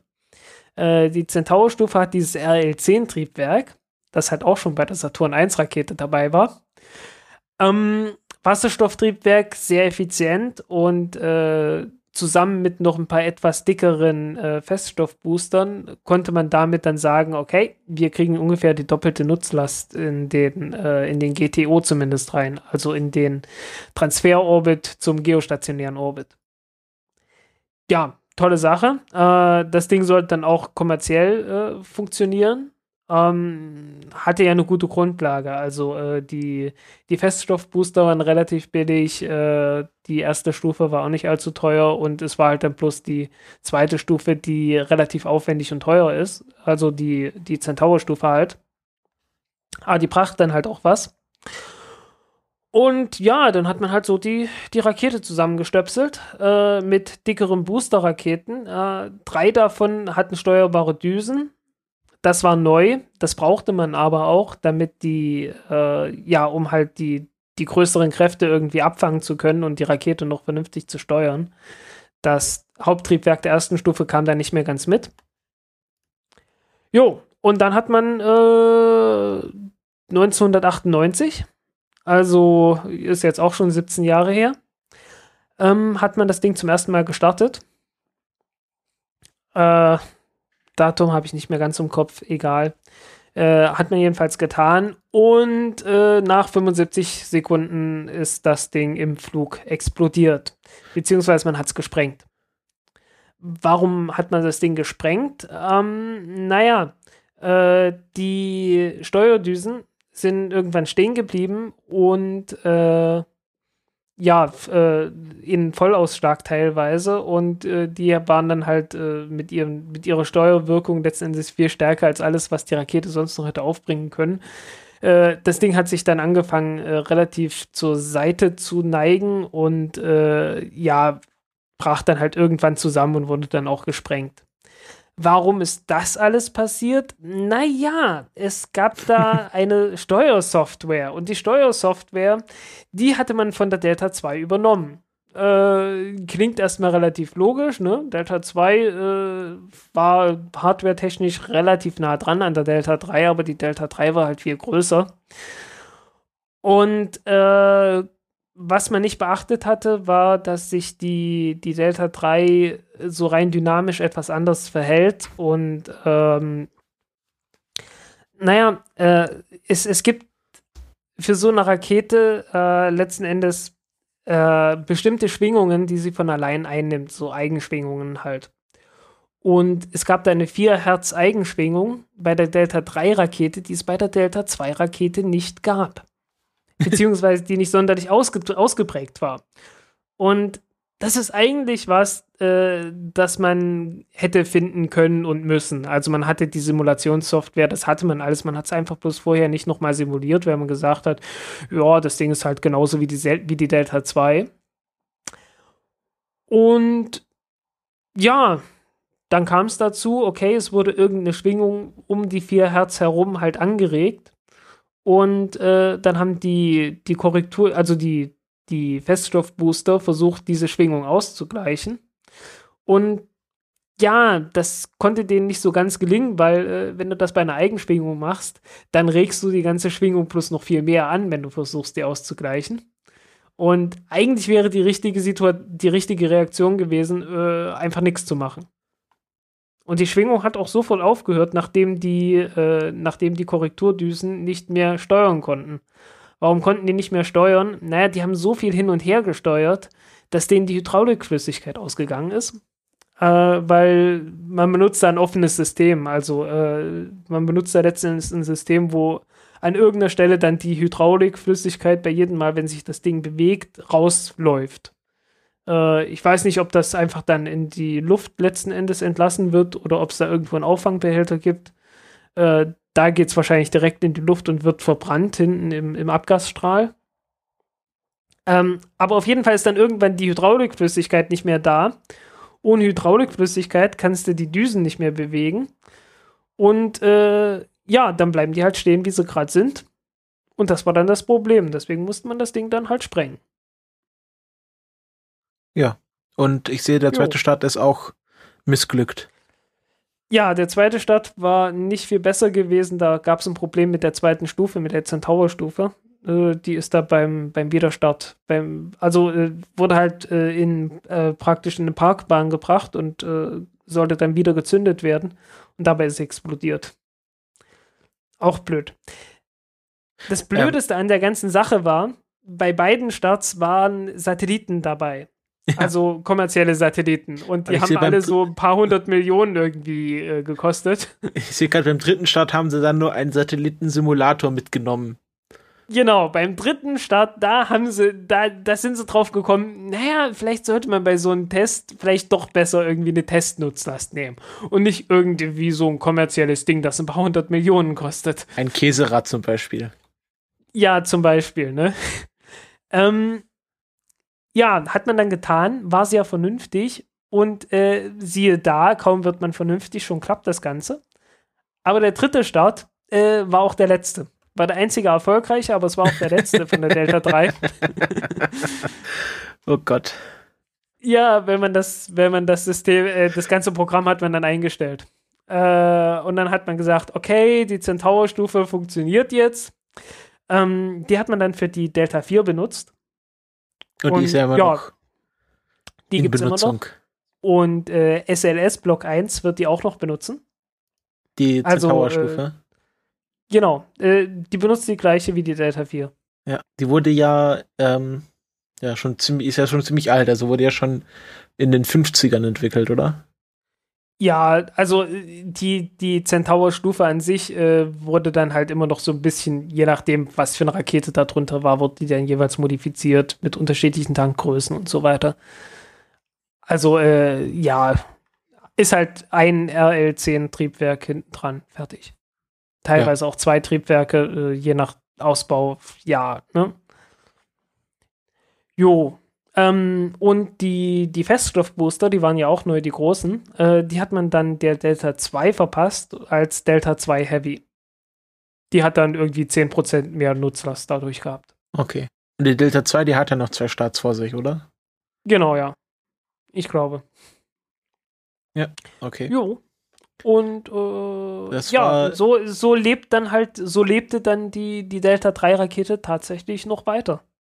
Äh, in Teilen, also in, in, in, in Stückchen, ne? In rest in Herzen. Pieces. Ja, Rest in Pieces, ne? Ja, genau. Ähm, jetzt haben wir hier eine Grundlagenkategorie, die wir schon vorher abgehandelt haben, aus Versehen. Was tun, wenn ein Asteroid die Erde bedroht? Das haben wir ja schon vorhin. Ach so, ja, genau. Ausdrücklich ja. geklärt. Drauf genau. schießen. Drauf schießen, genau. Und wenn es so äh, groß ist, hilft nur noch beten. Genau. Ähm, ich bin mir halt nicht sicher, wie diese ganzen Ablenkungsdinge funktionieren. Äh, ich meine, klar, wenn, wenn lange zuvor schon feststeht, dass sowas passieren kann, dann kann man halt noch reagieren. Aber ich, ich sehe halt das viel größere Problem darin, dass man irgendwie ein relativ mittelgroßes Ding findet, äh, das in relativ in relativer Bälde plötzlich einschlagen könnte. Ja, also, wenn du siehst, okay, äh, 50 Meter Asteroid äh, schlägt irgendwie in, was weiß ich, in zwei Wochen ein. Und zwei Wochen ist schon großzügig. Ähm, ja, was machst du da, ne? Also dann, dann, sollte man sich echt drum kümmern, dass du diesen äh, Asteroiden irgendwie kaputt machst, weil wenn der auf die Erde aufschlägt, dann hat der, je nachdem wie schnell er ist, mal eben eine, eine Energie, äh, die den größten Wasserstoffbomben irgendwie entspricht. Also dann hast du Verwüstung im Umkreis von zig Kilometern. Ja, wenn, äh, das ist dann so, so Tunguska halt, halt, ne? Das ist halt so ein Tunguska-Dings. Das ist eine, eine, ja. ja, du, entweder du hoffst halt, dass es irgendwo in der kasachischen Steppe oder im Meer aufschlägt. Dann hast aber Meer ist auch schlecht, dann hast du halt gleich einen Tsunami. Ähm, ja, wenn es nicht zu nah an Land ist, dann geht das noch. Aber, äh, aber wenn du zum Problem, sagen wir so, das schlägt jetzt mitten in New York auf, dann hast du schon ein Problem. Hm. Ja, ne, also das so ein Ding kann halt, also äh, äh, wäre wäre hier Dings. Äh, ach, wie hieß es gleich? Ich habe es gerade noch gesagt. Das Russische in Sibirien. Äh, Tunguska. Ja, wäre das in Deutschland, wäre das in Deutschland passiert, das hätte ein, ein, ein Gebiet so groß wie Saarland, äh, witzigerweise tatsächlich genauso groß wie Saarland, äh, halt äh, flachgelegt, ne? Ja, wenn es sogar Saarland gewesen wäre, wäre es noch sogar ironisch gewesen. Irgend sowas um die 2000 Quadratkilometer, ne? Ja. Also etwas mehr als 2000 Quadratkilometer und ist halt tatsächlich gerade mal so groß wie Saarland. Und äh, ja, von 50 Meter Asteroiden, wenn, wenn so irgendwie davon gesprochen wird, äh, ein, ein Asteroid bedroht uns, was tun wir jetzt? Da redet man nie von 50 Meter äh, Asteroiden, immer bloß so von, von 100 Meter und noch größer und ja, zivilisationsbedrohend. Also, äh, Entschuldigung, aber so die kleinen Dinge, also ich habe vor denen durchaus Respekt. Ja, ja, ja. Also muss man ja auch. Besonders, wenn man die halt äh, mit so einer kurzen Vorlaufzeit entdeckt. Also genau, sagt, okay, wir haben jetzt genau zwei Jahre Zeit, uns aber so, so einen 100 Meter Asteroiden zu, vorzubereiten. Dann sagst du auch, ja, in der Zeit bauen wir eine Raumstation, äh, wo wir die Menschheit evakuieren. Ah ja, 100 Meter Seite äh, Asteroid, das kann man schon noch irgendwie überleben. Aber nicht alle. ähm, ja, aber wie gesagt, also irgendwie, äh, es gibt halt so eine Kategorie von Asteroiden, die äh, da halt irgendwie hinten runterfällt. Und das Einzige, was du gegen die machen kannst, ist letzten Endes, du haust denen irgendwas Schweres entgegen. Das kann ein paar Tonnen Schrott sein. Äh, irgendwas Schweres halt. Äh, ob das Stahl ist, ob das äh, abgereichertes Uran ist oder so. Also hohe Dichte hilft schon. Äh, irgend sowas äh, einfach entgegenhauen und dann, dann würde das auch funktionieren. Bis zu einer bestimmten Größe dann halt. Ne? Aber ja. äh, umso größer es wird, umso größer ist ja dann auch die Vorlaufzeit und dann kannst du, dann hast du mehr Zeit, dir zu überlegen, was, äh, was du tun kannst. Ja. Wolfram. Ja, Wolfram. Ja, es ist bei, genau. bei Halo, in der, in der, im, du weißt doch, was Halo ist, oder? Die, die Spieleserie. Ja. Da gibt es auch so ich Romane. Ich hab's nie gespielt, aber ja. Hm. Ja, es gibt auch so Romane zu, die so ein bisschen die Welt erklären und da haben sie auch, also so die größte Waffe, die sie halt, die Menschen zur Hand haben, ist eine äh, magnetische Beschleunigungskanone, wo sie einfach Blöcke an Wolfram raushauen und damit hm. halt äh, ganze Raumschiffe abknallen. Also ohne jegliches Explosionselement, einfach nur ein Block Wolfram. Ja. Der dann halt äh, magnetisch das, beschleunigt das Konzept, wird. Das Konzept gibt, äh, das nannte sich auch äh, im Kalten Krieg Rods from God. Ja. Also, also Stäbe von Gott. Also, das, dass man einfach äh, so. Kann man die vorletzte Folge der Orbital Mechanics empfehlen? Da hatten ja, sie genau. ein Interview mit zu Space Weapons und da hatten sie auch Rods from God. Und äh, auch die, das, das, die Kanone an der Salyut-Station. Genau, ja witzigerweise, wo wir uns gerade darüber unterhalten hatten, ne? Das war schon eine, eine bemerkenswerte Überschneidung. ähm, ja, dann jo. gehen wir weiter, oder? Ja, ich denke mal. Ähm, äh, zum Fotolabor, ne? Fotolabor. Da haben wir ein paar schicke Fotos. Ähm, warte kurz, ich muss auch hier in dieses hm. Color? Das, es gibt ein neues Pluto-Foto. So, man, man, könnte vielleicht noch, warte mal ganz kurz noch, äh, man könnte vielleicht doch noch was dazu sagen, dass der Abschlussbericht zum Antares-Absturz äh, rausgekommen ist. Ah ja, erzähl mal. Und äh, ja, letzten Endes, man hat es dann irgendwie auf drei mögliche Ursachen, äh, ja, auf drei mögliche Ursachen beschränkt. Einer davon ist, äh, dass halt möglicherweise irgendwie Zeugs ins Triebwerk reingekommen ist. Aber vom Durchlesen her klingt das nicht sonderlich überzeugend, äh, die Hinweise, die man da hat. Äh, oh, die dritte Ursache kann ich mich gar nicht mehr dran erinnern. Äh, die zweite war auf jeden Fall, also die, die allererste, die man, die man genannt hat, ist, äh, dass es gewisse Abweichungen in der, in der eigentlichen Geometrie gab von dem Triebwerk, was man halt so gefunden hat. Und man, hat, man hatte auch ähnliche Abweichungen gefunden bei anderen Triebwerken, die bis dahin erfolgreich gelaufen sind.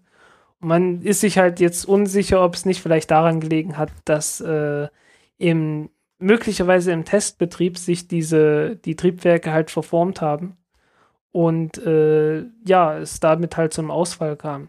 Also es ist etwas es ist etwas diffizil. Man hat äh, richtig also man man hat so richtig nicht gesagt, äh, woran es liegt. Vielleicht äh, hält man da auch noch ein bisschen was irgendwie unter Verschluss. Ähm, Derweil jedenfalls gibt es äh, demnächst, äh, ich weiß gar nicht, wie es mit der Raketenvorhersage aussieht. Es, ähm, irgendwann steht wieder eine, eine, eine Soyuz, eine äh, 2.1V an. Okay, eine Sekunde. Ähm, Soyuz, äh, ja, to be äh, ist noch nicht äh, angegeben. Da steht nur ah, TBD dran. Ah, okay, gut. Ja, äh, der Witz an dieser Soyuz 2.1V ist, äh, die benutzt die gleichen Triebwerke. Das ist eine, das ist eigentlich gar keine richtige Soyuz-Rakete, was das angeht. Ähm, da ist unten dran dieses, äh, so ein NK33-Triebwerk. Äh, zusammen mit einem RD 0124 Triebwerk, glaube ich. Also ein Triebwerk mit vier äh, Brennkammern, die dann, die dann steuerbar sind. Also äh, dieses NK33 ist halt fest verbaut und gesteuert wird dann mit einem anderen Triebwerk. Und zusammen haben die dann halt genug Schub, um die Rakete abheben zu lassen. Und dann kommt noch eine Stufe oben drauf und dann ist fertig. Also man hat eine relativ kleine Rakete damit. Und da hat man dann halt äh, die NK33-Triebwerke, hat man, glaube ich, die Brennkammern ausgetauscht und noch irgendwas. Oder äh, die, die Brennkammer nicht ausgetauscht, aber irgendwie nochmal aufgearbeitet oder sowas. Und man hatte auch noch irgendwas anderes gemacht. Das habe ich jetzt, ich weiß gar nicht mehr, woher ich das hatte, aber ich hatte es jetzt vor kurzem gelesen. Also, äh, ja, das ist schon spannend. Also irgendwie haben die, haben die Russen da auch äh, sich das angeschaut, was mit der Antares-Rakete passiert ist und haben da ihre eigenen Schlüsse draus gezogen und jetzt ihre, ihre Triebwerke nochmal äh, modifiziert äh, in der Hoffnung, dass sie damit etwas zuverlässiger wären. Aber ja. tatsächlich werden es die, die Russen genauso machen wie auch äh, Orbital ITK. Die werden äh, auf kurz oder lang dieses NK33-Triebwerk ersetzen und äh, die, also Orbital ATK hat es ja mit diesem RD181-Triebwerk gemacht, äh, was halt dazu dafür gebaut wurde, dass da irgendwie eins zu eins äh, reinpasst einfach. Ne? Also man hat ja dieses, dieses NK33-Triebwerk hat man ja umgebaut für, die, für den amerikanischen Markt, so dass es halt schwenkbar ist. Soweit ich weiß, war das äh, die Modifikation. Ähm, und hat es dann AJ26 genannt. Also Aerojet hat das Ganze gemacht, deswegen heißt das Ding jetzt AJ26. Und äh, in der Soyuz hat man es halt fest eingebaut. Und um das zu ersetzen, benutzt man dann nicht dieses RD180-Triebwerk, das man jetzt fertig entwickelt hatte, sondern nochmal ein ganz neues, das RD193-Triebwerk. Äh, das äh, letzten Endes halt ja, eine, eine, vereinfachte Variante von diesem RD191-Triebwerk ist, das dann äh, die, die Angara-Rakete äh, antreibt. So, und jetzt habe ich wieder lauter RD und irgendwelche Zahlen dahinter um mich geschmissen. Und äh, ich bin mir ganz sicher, dass das äh, zwei Nerds im Publikum vielleicht verfolgen konnten. Äh, für alle anderen tut es mir echt leid. Für alle anderen, äh, es ist alles prüfungsrelevant. Genau. Okay. ähm, ich ja, habe mittlerweile also, das. Gesagt, dieses, diese, diese RD-Triebwerke, das ist auch von der, von der Bezeichnungsweise her alles ziemlich verwirrend. Also, ja. Tut mir leid da ein bisschen. Ich habe mittlerweile das richtige Pluto-Foto gefunden und habe es jetzt auch in den Chat gepostet. Warte. Perfekt. Ähm, Genau, das ist das ähm, ein neues Backlight-Foto von Pluto. Es gab ja schon mal ziemlich, also wie ich finde, ziemlich geile Fotos im Gegenlicht und das ist jetzt nochmal neues, wo ähm, das Backlight nochmal ein bisschen gedreht ist. Ich weiß nicht, ob sich die Kamera gedreht hat oder Pluto gedreht hat. Ich nehme an, dass sich die Kamera gedreht hat. Ja, es gab sogar eins, wo man das Ganze eingefärbt hatte. Das hast du. Genau, das, das, das habe ich jetzt nicht gefunden. Aus. Das muss ich, ah, okay. das suche ich für die Shownotes raus, aber jetzt live habe ich das jetzt nicht zur Hand. Ähm, ist auf jeden Fall ziemlich cool. Hm? Ähm, ja, und das war's auch schon zu, zu Pluto. Also, ja, Pluto ist ein ständiger ja. Begleiter in der Fotokategorie. Also ist wirklich sehr schön hoch aufgelöst und äh, man, man sieht halt auch wunderbar diesen, diesen Kontrast zwischen den einzelnen Gegenden, die äh, einmal sehr rau und äh, bekratert sind und dann einige, die ziemlich flach sind. Und äh, ja, die Atmosphäre noch dazu. Also es ist, es, es sieht schon, es sieht schon ein bisschen nach Mond aus, aber auch schon ein bisschen anders. Allein ja, halt mit den Wolken, das, das hat man halt bei, beim Mond nicht. Ja. Und ähm, also man, man sieht schon, dass das was Eigenes ist, dass das nicht einfach bloß noch so ein runder Felsen ist. Ja. Dann ähm, habe ich jetzt noch ein Foto, ein Renderfoto von Charon. Klar, Moment, ich muss das jetzt auch irgendwie den Link ähm, View Website. Ähm, das, es gibt nämlich einen Typi beim Southwest Research Institute, Roman äh, Tekaschenko, ähm, der sich mit dem Rendering von Fotos beschäftigt oder der beauftragt wurde, was auch immer. Auf jeden Fall, und es gibt einen Twitter-Account, der heißt. Wie für jeden guten, wie für jeden guten amerikanischen Wissenschaftler ist er natürlich äh, russische Abstimmung. oder äh, ausländische Abstammung. Das ist unser Titel, Titel. Jeder, jeder gute Genau, irgendwas machen wir draus. Ähm, es gibt nämlich den NH Processed Images, also den New Horizons Processed Images, hm? äh, wo es äh, nicht die Rohdaten gibt, die kann man ja auch äh, abgreifen, aber quasi prozessierte Bilder oder GIFs. Und ähm, man hat mal alle Fotos, die man von Charon hat, zusammengefasst und ein 3D-Renderbild draus gemacht äh, was man auch in hoher Auflösung äh, sich anschauen kann. Und das ist äh, auch nicht so schlecht. Also die Auflösung variiert von, von Fleck zu Fleck. Ähm, also es gibt natürlich ja. höher aufgelöste gelöste Teile, aber so im Ganzen ähm, sieht man schön der Riss, also dieser, dieser, dieser Teil, der halt einmal sehr neu ist und einmal sehr alt, je nachdem wie viele Krater da sind und dann dieses, diese ja, Kette an Kliffen, äh, Klippen, so nennt man das. Ähm, ja. Sieht schick aus. Ja, sieht in der Tat sehr schick aus. Und dann noch ein bisschen eingefärbt und äh, ja, Schattenwurf. Ja. Also äh, das mit den, das mit den guten amerikanischen Wissenschaftlern äh, spielt natürlich darauf ein und äh, wer äh, methodisch inkorrekt ab und zu mal hört, der weiß das ja auch. Äh, amerikanische Paper kommen raus und man hat automatisch Schwierigkeiten vorzulesen, welche Wissenschaftler da eigentlich beteiligt waren, weil die aus allen möglichen Ländern kommen. Ja, ähm, müssen auch keine Studiengebühren zahlen in den USA. Ah, tatsächlich. Okay. Oder ich, ich weiß nicht, irgendwie ist es für irgendwie für Ausländer irgendwie durch Erasmus oder irgendwelche Programme irgendwie billiger in den USA zu studieren als für Bürger der USA, weil die halt viel, richtig viel Geld für solche Sachen ausgeben müssen. Und natürlich das hat die USA würde viel erklären. eine, eine äh, große Einwanderungskultur und dadurch haben die Menschen alle möglichen Namen.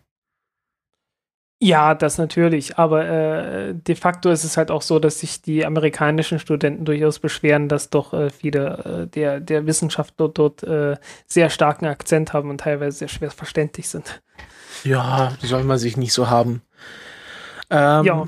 Kommen wir zu einem anderen Planeten oder zu einer anderen Planetengruppe, äh, nämlich Saturn mit äh, seinem Mond Enceladus. Da hatte ja die Cassini-Sonde einen Flyby am letzten Mittwoch, wo sie so mal ein bisschen äh, geduscht hat, mehr oder weniger, in den äh, Eiswolken von Enceladus.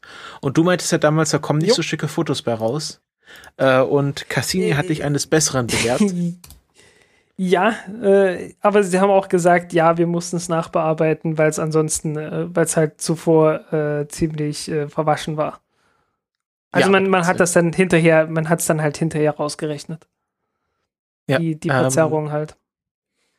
Wo habe ich denn jetzt hier die Enceladus-Bilder? Einmal mit Profis. Also es, es, hätte, es hätte noch besser sein können, wenn die, wenn die Sonde nicht so schnell unterwegs gewesen wäre. Aber jetzt hier. Also wir haben jetzt hier, genau. Aber da. es war durchaus beeindruckend. Also ich habe die gesehen. Also ich habe es jetzt nicht live, aber es kommt, kommt jetzt in den äh, in äh, Bild. Ähm, ja, also Enceladus ist ein Eismond oder ja, wie schon im letzten Mal erwähnt, einer der hellsten Ob Objekte im Sonnensystem neben der Sonne. Und ähm, ja, Enceladus ist ganz nah rangeflogen, bis auf, glaube ich, 40 Kilometer oder war es nicht so, ja. sogar tiefer, vier Kilometer. Und hat dabei ein paar schicke Fotos aufgenommen. Kann man sich auch mal anschauen. Äh, man sieht halt Eis. Ist halt nicht so spannend wie Pluto oder Charon. Ja, es ist Eis. Hm. Eis ist halt weiß und, und hat ein paar Kraxer und ein paar Verwerfungen, aber sonst ähm, passierte halt nicht so viel. Ja. Ähm, Habe ich noch was? Ich glaube, das war's an Fotos für diese Woche. Ähm, ja. Und äh, wir kommen zur allseits beliebten Raketen- oder beziehungsweise Ereignisvorhersage, weil bei Raketen passiert jetzt gerade nicht so viel. Wir haben eine immer noch. Eine lange Marsch, eine lange Marschrakete morgen. Stimmt. Die starten soll. Das ist China Sat 2C. Ja, keine wahrscheinlich keine Live-Übertragung, aber wer gerade in China ist, ähm, 16, 17.20 Uhr zentrale europäischer Zeit oder was auch immer da in China gerade Uhrzeit ist. Hm. Aus China. Wird wahrscheinlich, genau, genau, Shishang. Ähm, die Super Strippy ist immer noch ich nicht muss geflogen. Mal, ich muss mal gucken, ich muss mal kurz gucken, wo das ist. Das ist mitten in Sichuan. Also da gibt es auch schon wieder äh, gute Chancen, dass irgendwelche Trümmer irgendwo runterkommen und fotografiert werden. Yay. Ähm, Super Strippy wollte eigentlich heute fliegen, aber haben sie jetzt auf unbestimmte Zeit verschoben und werden wahrscheinlich starten und dann erst im Nachhinein sagen, dass sie gestartet sind, um sich nicht noch mehr Verschieberei in Kauf nehmen zu müssen. It's done when it's done, sozusagen. Ja. Ähm, dann am 10. November haben wir eine Ariane 5 mit einem Bada 7 und einem GSAT 15. Ähm, ja, Ariane 5 äh, ist klar, kommerzielle Satelliten, nichts Aufregendes. Ja, und TV-Programm. Warte mal, der, ja. der Arab, achso, Arab 6B ist dieser Badr 7 und das ist halt äh, TV äh, für den Mittleren Osten, Afrika und Zentralasien. Und der GSAT 15 ist Kommunikationsservice für Indien. Und genau. für India, für, die, für die Indian Space Research Organization, also für, für ISRO. Genau. Okay. Ähm, und ja, der, der nächste Termin, der feststellt, versteht, ist ein japanischer äh, Satellit, der Telestar 12V, der am 24. November starten wird. Aber bis dahin werden wir noch ein paar Folgen haben. Ja, denke ich auch.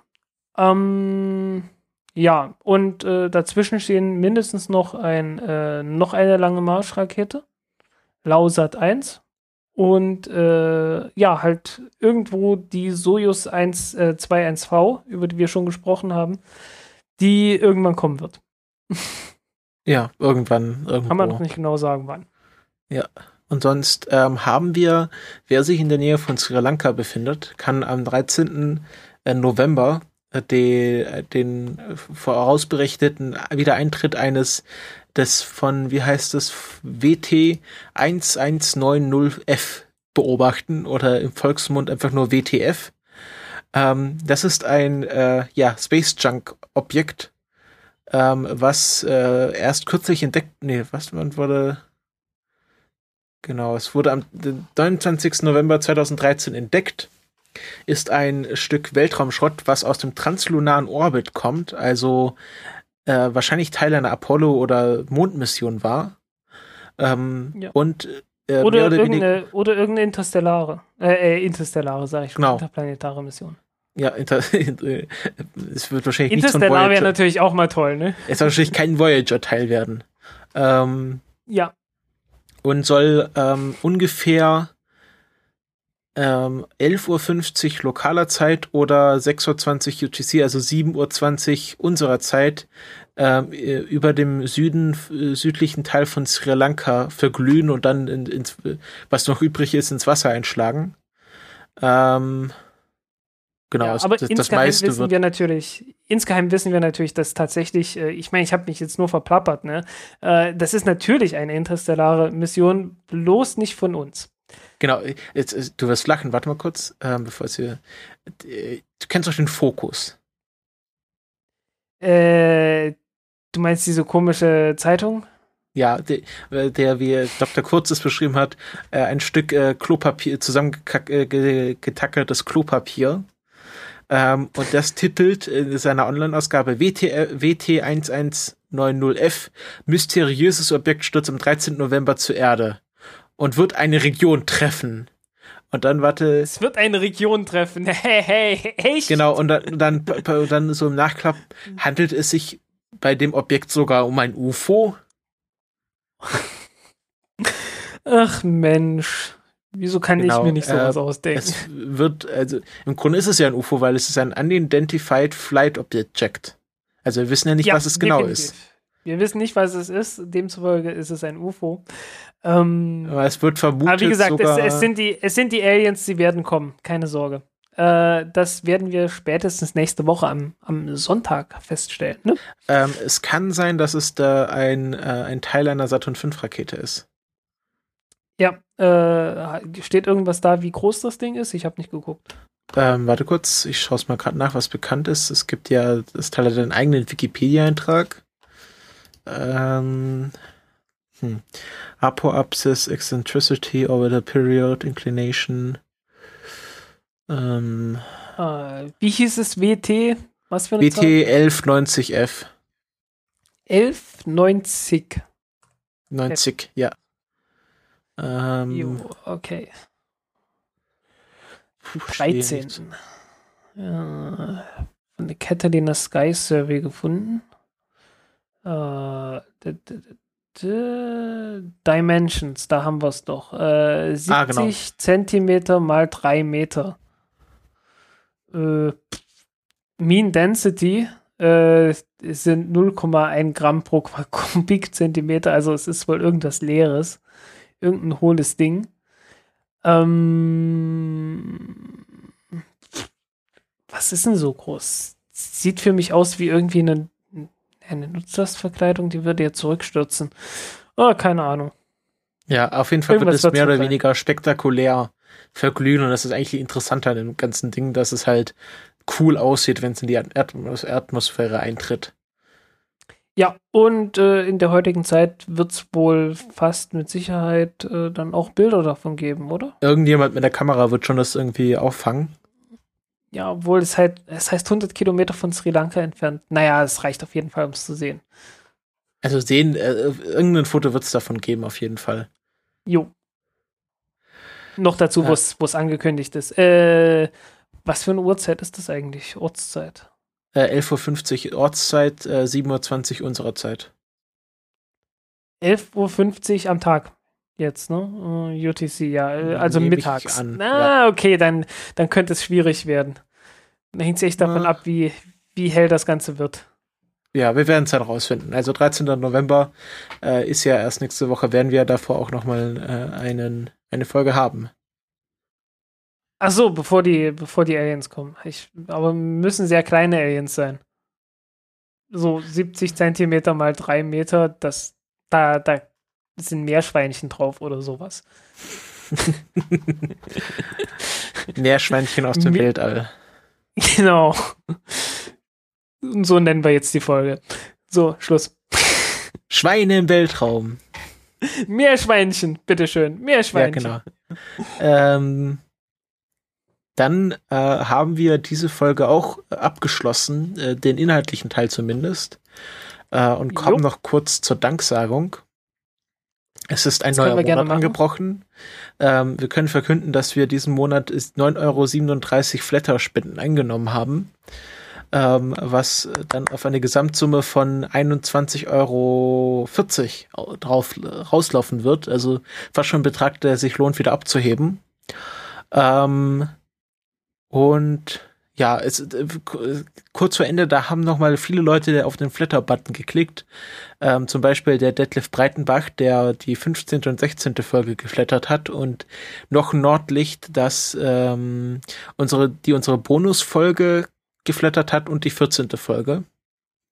Jo, vielen Dank und dafür. Vielen Dank dafür. Und äh, diesen Monat hat äh, jemand Anonymes äh, schon unsere Folge Bastelplanet geflattert. Also man kann auch in den Download-Statistiken sehen, dass es gerade viele Leute gibt, die, also man kann das so interpretieren, viele Leute gibt, die gerade unsere Folgen nochmal nachhören.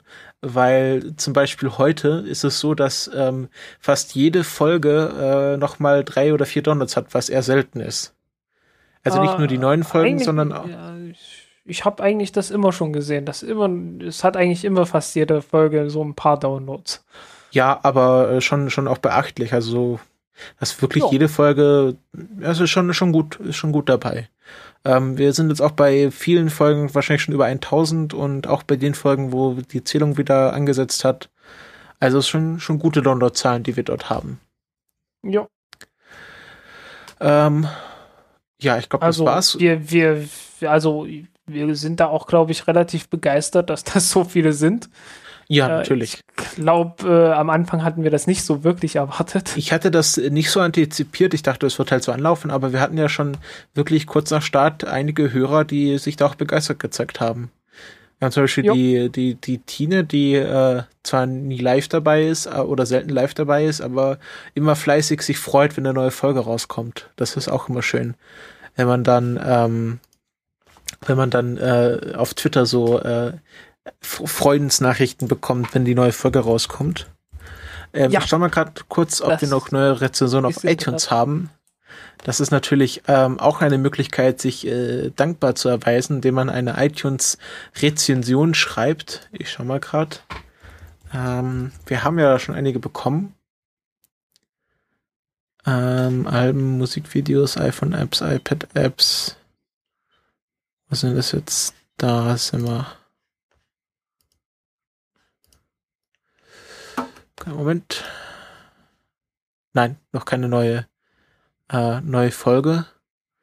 Aber ähm, ja, könnt ihr vielleicht mal antizipieren, uns da äh, Bewertungen dazu lassen. Wir haben auf jeden Fall sechs Fünf-Sterne-Bewertungen bekommen.